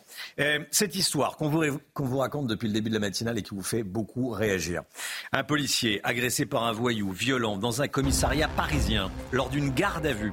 Vous allez voir que le policier se sent bien seul face à la justice. Amaury Bucco avec nous pour raconter ce qui s'est passé. Interdiction de la baya, instauration de l'uniforme à l'école, les mesures prises par Gabriel Attal à l'éducation nationale ont été perçues comme étant de droite. Alors des membres du Parti des Républicains pourraient-ils entrer dans son gouvernement? Tiens, je vous poserai la question. Agnès Evren, à tout de suite, Madame la Sénatrice. Anthony Blinken était à Tel Aviv hier pour faire pression sur Israël concernant le sort des civils à Gaza. Pendant ce temps, l'armée israélienne continue sa progression dans la bande de Gaza. On rejoindra nos envoyés spéciaux en Israël, Thibault Marcheteau et Fabrice Elsner. A tout de suite, Thibault.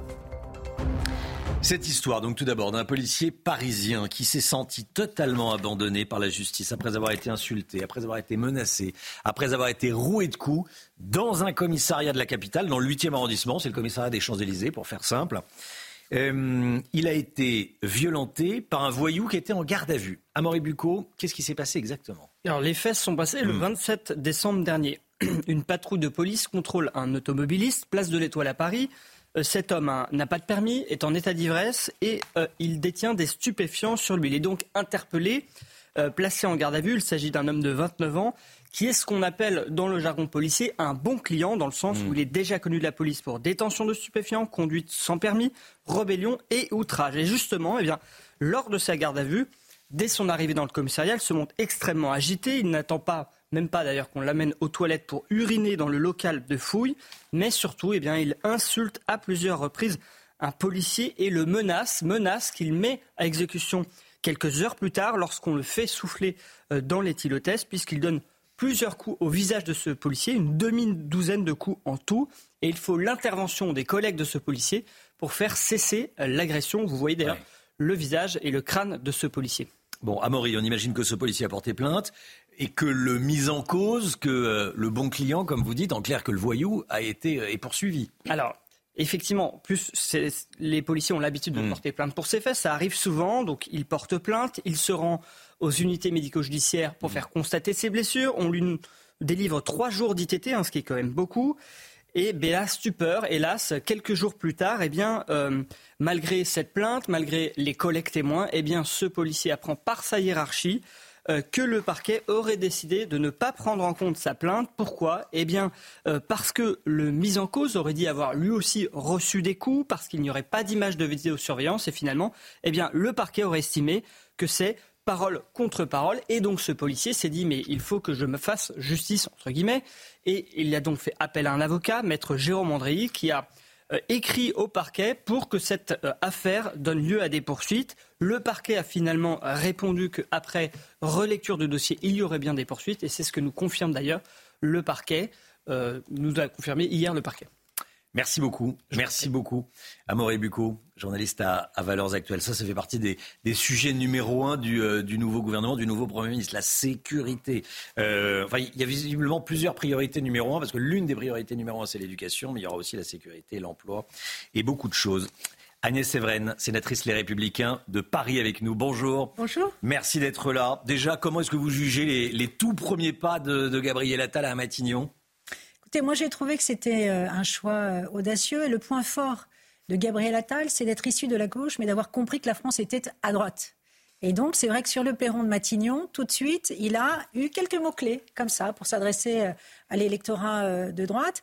Mais moi, j'ose espérer, en fait, qu'il ne sera pas le simple collaborateur d'Emmanuel Macron et qu'il ne sera pas soumis et aux hésitations d'Emmanuel mmh. Macron et en même temps d'Emmanuel Macron et que, au contraire, il s'affirmera comme un vrai Premier ministre avec une vraie feuille de route, avec euh, une colonne vertébrale et puis euh, une ligne politique qui soit très claire. Et c'est vrai que moi, je ne veux pas lui faire de procès d'intention, mais j'ai trouvé que quand il était au ministère de l'Éducation nationale, déjà, il avait compris que la politique, c'était l'art de l'exécution Hmm. et que les parents d'élèves, les enseignants attendaient des réponses. Alors, c'est difficile de juger son bilan, mais en tout cas, il a pris euh, très, très vite des décisions qui ont été, comment dire, euh, qui ont marqué, en fait, c'est vrai, l'électorat euh, de droite. Waouh, mais euh, il est votre candidat pour euh, Non. 2027, Gabriel Non. Attal? Non, non, mais vous savez, moi, je ne suis pas Jean-Luc Mélenchon. Euh, il arrive tout de suite et Hmm. c'est le procès d'intention. En revanche, c'est pas parce qu'on a changé euh, de Premier ministre que pour autant, ça fait une majorité à l'Assemblée nationale. La droite républicaine, elle reste dans l'opposition. Maintenant, il faut regarder, c'est ça pour moi la vraie question. Ça saute pas aux yeux en vous entendant euh, là. mais, Mais, non, euh, mais encore une fois, je le redis, Oui, oui. il n'a pas de bilan à l'éducation nationale. Oui. Il est arrivé au mois de juillet. Ce que je dis en revanche, et c'est ça son intelligence, c'est qu'il a compris que la France était à droite alors qu'il vient de la gauche. Et donc, nous, ce qu'on attend, c'est qu'il réponde aux préoccupations des Français. Parce que la situation, c'est laquelle aujourd'hui en France? On a une France qui est fracturée, minée par l'inflation, vous l'avez dit tout à l'heure, la précarité énergétique. On a aujourd'hui 44% de Français qui disent se priver de chauffage. On a un tiers des Français qui disent vivre avec moins de 100 euros euh, par mois. Chaque 10 du mois, ils se retrouvent avec 100, Mmh. 100 euros. euh, euh, sur leur compte euh, en banque. On a une crise du régalien avec tous les jours sous les yeux un État euh, qui est confronté à une dé- déliquescence en fait, un État qui n'arrive pas à faire respecter son autorité. Et puis on l'a vu sur l'immigration, on a 447 000 au, QT au QTF, seulement 10% ont été exécutés. Et puis le sujet dont il a parlé aussi hier, et j'espère qu'il le réglera, c'est la crise du pouvoir d'achat. On a aujourd'hui, la France est championne d'Europe de, euh, des impôts, de la pression fiscale et sociale, et ils sont, euh, comment dire, ils ne supportent plus ce matraquage fiscal. Et donc, il est temps aujourd'hui que le travail rémunère plus, en fait, que l'assistanat, et qu'on euh, réussisse, en fait, à rapprocher l'écart entre le salaire net et le salaire brut. Et donc, vous savez, ce qui est très difficile pour les Français qui ne comprennent pas, c'est que quand on touche son salaire entre les cotisations, les charges et la TVA, il ne reste plus rien à la fin. Et donc, euh, sur ces sujets-là, moi, je le redis, Gabriel Attal, je ne lui fais pas de procès d'intention. Maintenant, il ne faudrait pas que la communication se substitue à l'action. Et donc, nous, on ne lui donne pas un chèque en blanc. Mais visiblement, euh, il va pouvoir compter sur beaucoup de LR. Je ne pense pas. Sur, sur certains. Non, sur, mais bah, non, mais une- Alors je non. comprends pas. Non, parce qu'il faut qu'il y ait- si- S'ils présentent des, des- des lois qui font que le vu. travail paye, paye plus. Non mais d'accord, bien sûr, oui, il vient d'arriver. Mais, mais s'ils présentent des lois qui font que euh, le travail paye beaucoup plus que l'assistanat, parce qu'aujourd'hui c'est pas le cas, ça paye plus. C'est ce que je dis. l'histoire. C'est- Eh ben, si vous présentez ça, vous votez. Non. Non, pour quelle raison? Attendez, parce que là, c'est trop facile de dire on va voter tout de suite. Mhm. Nous, on est dans l'opposition. La droite républicaine, aujourd'hui, reste une opposition utile. Nous, nous sommes convaincus que la France a besoin de nos valeurs et de nos convictions. Vous avez vu comme sur l'immigration, on a réussi à fertiliser le texte, en fait. C'est ça, d'ailleurs, qui a fait exploser euh, aujourd'hui euh, la Macronie. Donc, je le redis, je dis juste qu'aujourd'hui... euh, changer de Premier ministre n'apportera pas pour autant le vote de 40 députés. Nous, nous sommes une opposition intelligente et constructive. Maintenant, ce que je dis juste, parce que c'est trop facile de faire des procès d'intention, il a à peine rien décidé, rien fait. Bon, si s'ils que- présentent des, des textes qui vous conviennent, vous, vous votez. Euh, Est-ce qu'il faut que les, les LR participent au gouvernement?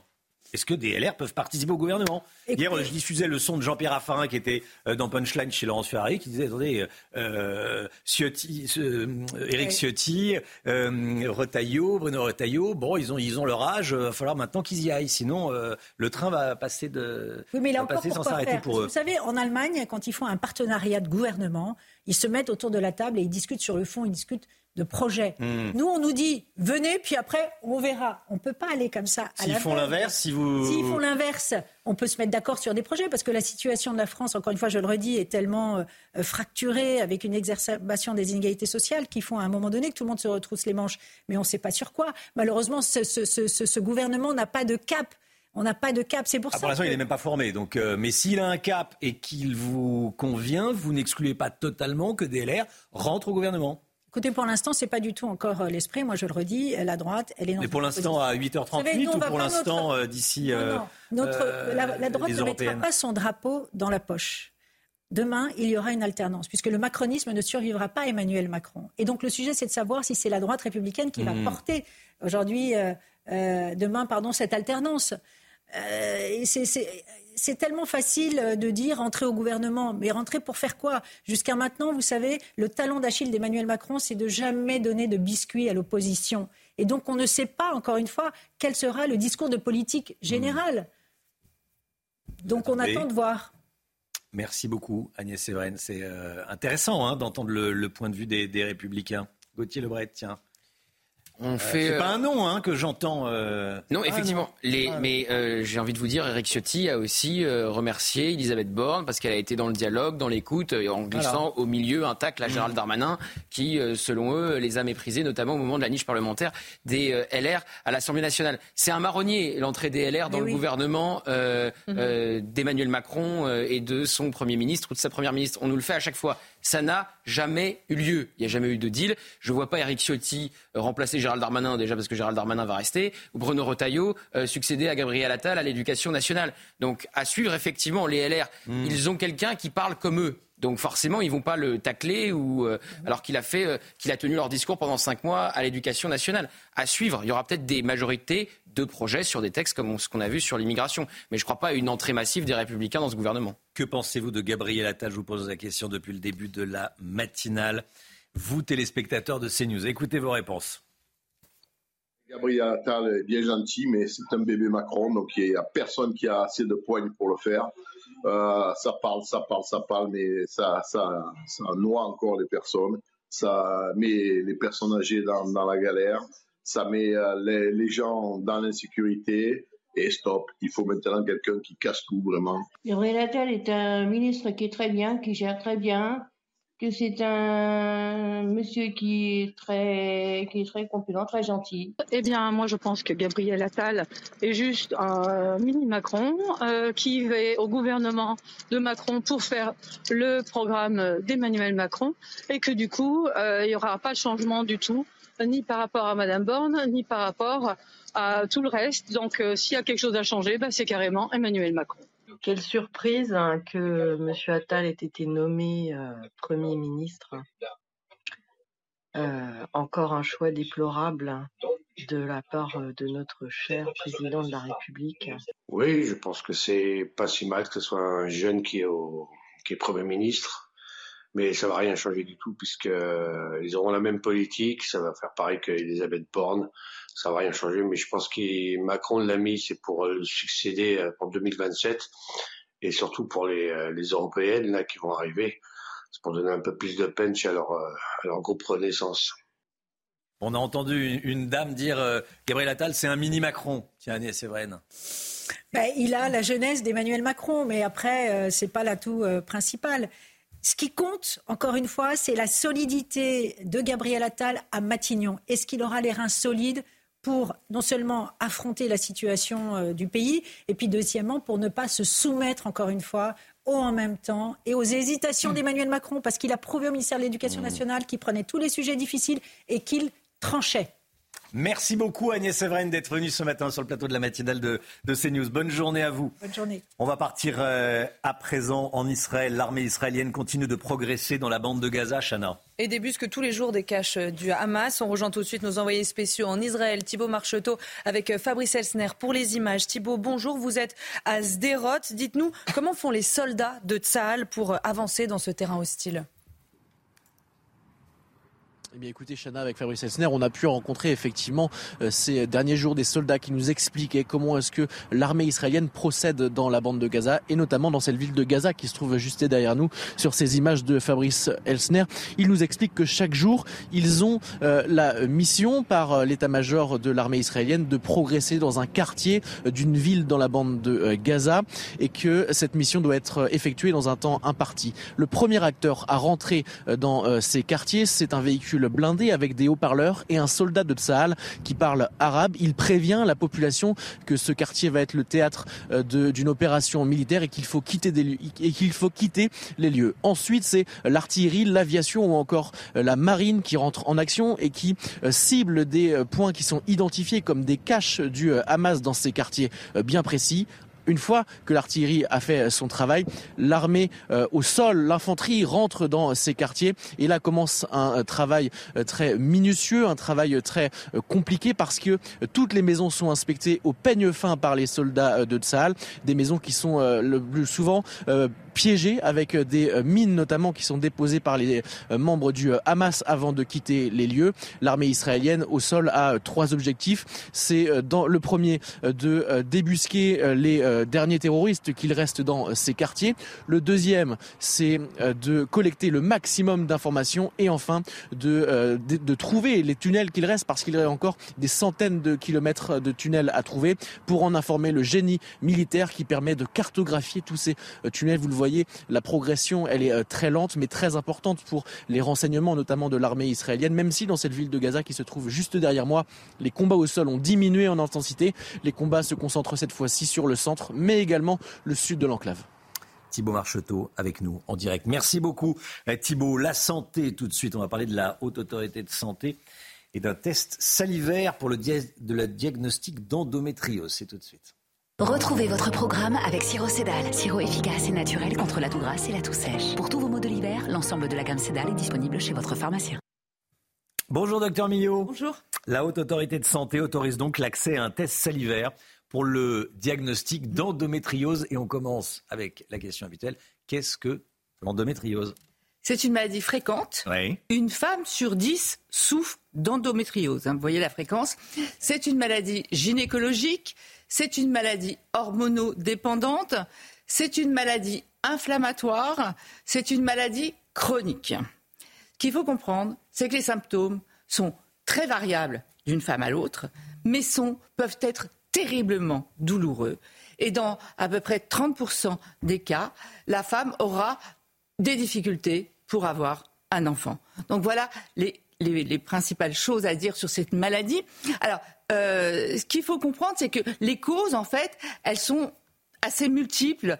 Euh, on pense qu'il y a plusieurs types d'endométriose. Hein. Il n'y a, aucune, il y a aucune endométriose qui ressemble à une autre endométriose. Parfois, les femmes ont des douleurs horribles, parfois c'est plutôt léger. Il n'y en a vraiment aucune. Hmm. Théorie la plus répandue, la plus ancienne, ce serait en fait des cellules de l'endomètre. L'endomètre, c'est la paroi interne de l'utérus qui migrerait et qui irait disséminer ailleurs, dans d'autres organes. Après, il y a la théorie via le sang ou via le, liquide lymphatique. Là aussi, il y aurait une dissémination qui pourrait aller parfois même dans les poumons. Hein. On a eu des, morceaux d'endomètre parfois ailleurs.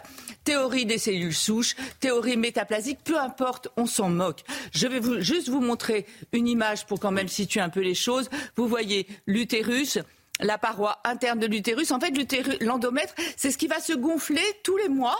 Ça va être là pour euh, faire des nouveaux vaisseaux, etc. Pourquoi? Pour faire un petit nid douillet qui pourra nourrir éventuellement un œuf qui arriverait et qui s'implanterait là. Et quand il n'y a pas eu de fécondation, pof, pof, pof, ça dégringole, ça s'effondre, c'est l'écoulement menstruel. Or là, il y a du sang de l'endomètre qui peut migrer ailleurs. On a mis quelques-unes des hum, localisations. Il peut y en avoir beaucoup d'autres. Ça peut être la vessie, ça peut être le rectum, ça peut être les intestins. Enfin, ça peut être. Et donc, ça peut provoquer des douleurs terribles. Autre chose qui caractérise cette maladie, c'est ce que l'on appelle l'errance diagnostique. L'errance diagnostique, c'est le temps entre les premiers symptômes et la pose du diagnostic. Vous savez de combien il est ce temps? Sept ans en moyenne entre les premiers symptômes et la pose du diagnostic. C'est un pur scandale. Euh, euh, dans les études médicales, on parle de l'endométriose en formation dans les études médicales depuis trois ans seulement avec ce nombre de femmes qui sont touchées, qui souffrent, qui ont une vie terrible. Ça peut être euh, ne pas aller à l'école, au collège, ne pas aller au lycée, au, travail, vie sociale, personnelle, sexuelle, très compliquée. Et on ne on, a encore un temps d'errance diagnostique de 7 ans, vous imaginez Alors là arrive un, test, un test salivaire, je vous explique. Sophistiqué bien sûr pour l'analyse, mais tellement simple à réaliser. Vous, euh, un petit peu de salive, salive recueillie dans, un tube, vous envoyez ça au labo. Alors au labo, là, c'est compliqué. Hein. Intelligence artificielle, séquençage à haut débit, bref. En 10 jours, vous avez le résultat. Donc, rapide, aucune douleur, fiable à 95%. On passe de 7 ans à 10 jours. Voilà. Pour le, test, Fiable à 95%, pas à 10%, pas à 20%. À 95%. Ce test existe dans énormément de pays. Euh, en Italie, en Espagne, en Norvège, euh, en, en, Lituanie, en Estonie, euh, Qatar, Arabie Saoudite, Émirats Arabes Unis, enfin, dans plein de pays. Et en France, hop, hop, hop, depuis quelques jours, la haute autorité de santé autorise euh, à pratiquer ce test à certaines conditions. Ça fait partie du forfait de l'innovation. Il faut accepter de rentrer dans un protocole pour une étude clinique. Et là, on se dit, mais comment c'est possible? Avec une femme sur dix qui souffre. Ah oui, c'est pas généralisé. Non il faut, c'est à certaines hmm. conditions, après avoir fait d'abord des examens, des IRM, etc. Alors qu'on sait que pour le diagnostic, en plus, bien souvent, il faut être invasif, il faut faire ce qu'on appelle une célioscopie, c'est-à-dire une, une anesthésie, des trous, aller regarder dans le ventre ce qui se passe, puisqu'il faut regarder, il peut y en avoir partout. Donc, et une des excuses quand même qui, est là, c'est oui, mais de toute façon, ça sert à rien d'aller en diagnostiquer trop, car on n'a pas de traitement curatif. Mais euh, ça veut dire quoi? On marche sur la tête. Une maladie qui est non diagnostiquée, c'est une maladie qui n'est pas prise en charge. Donc il faut absolument tout faire pour diagnostiquer cette maladie et pour ne plus laisser ces femmes en errance diagnostique. J'en profite pour dire qu'il y a des associations formidables. Endomind, Endo-France, rapprochez-vous de ces associations si vous présentez des douleurs régulièrement. Euh, voilà. Mais c'est un petit peu énervant. C'était votre programme avec Siro Cédal. Sirop efficace et naturel contre la toux grasse et la toux sèche. Pour tous vos maux de l'hiver, l'ensemble de la gamme Cédal est disponible chez votre pharmacien. C'est News 8h50 dans un instant. C'est l'heure des pros avec Pascal Pro et ses invités. Nous on se retrouve demain matin, 5h55.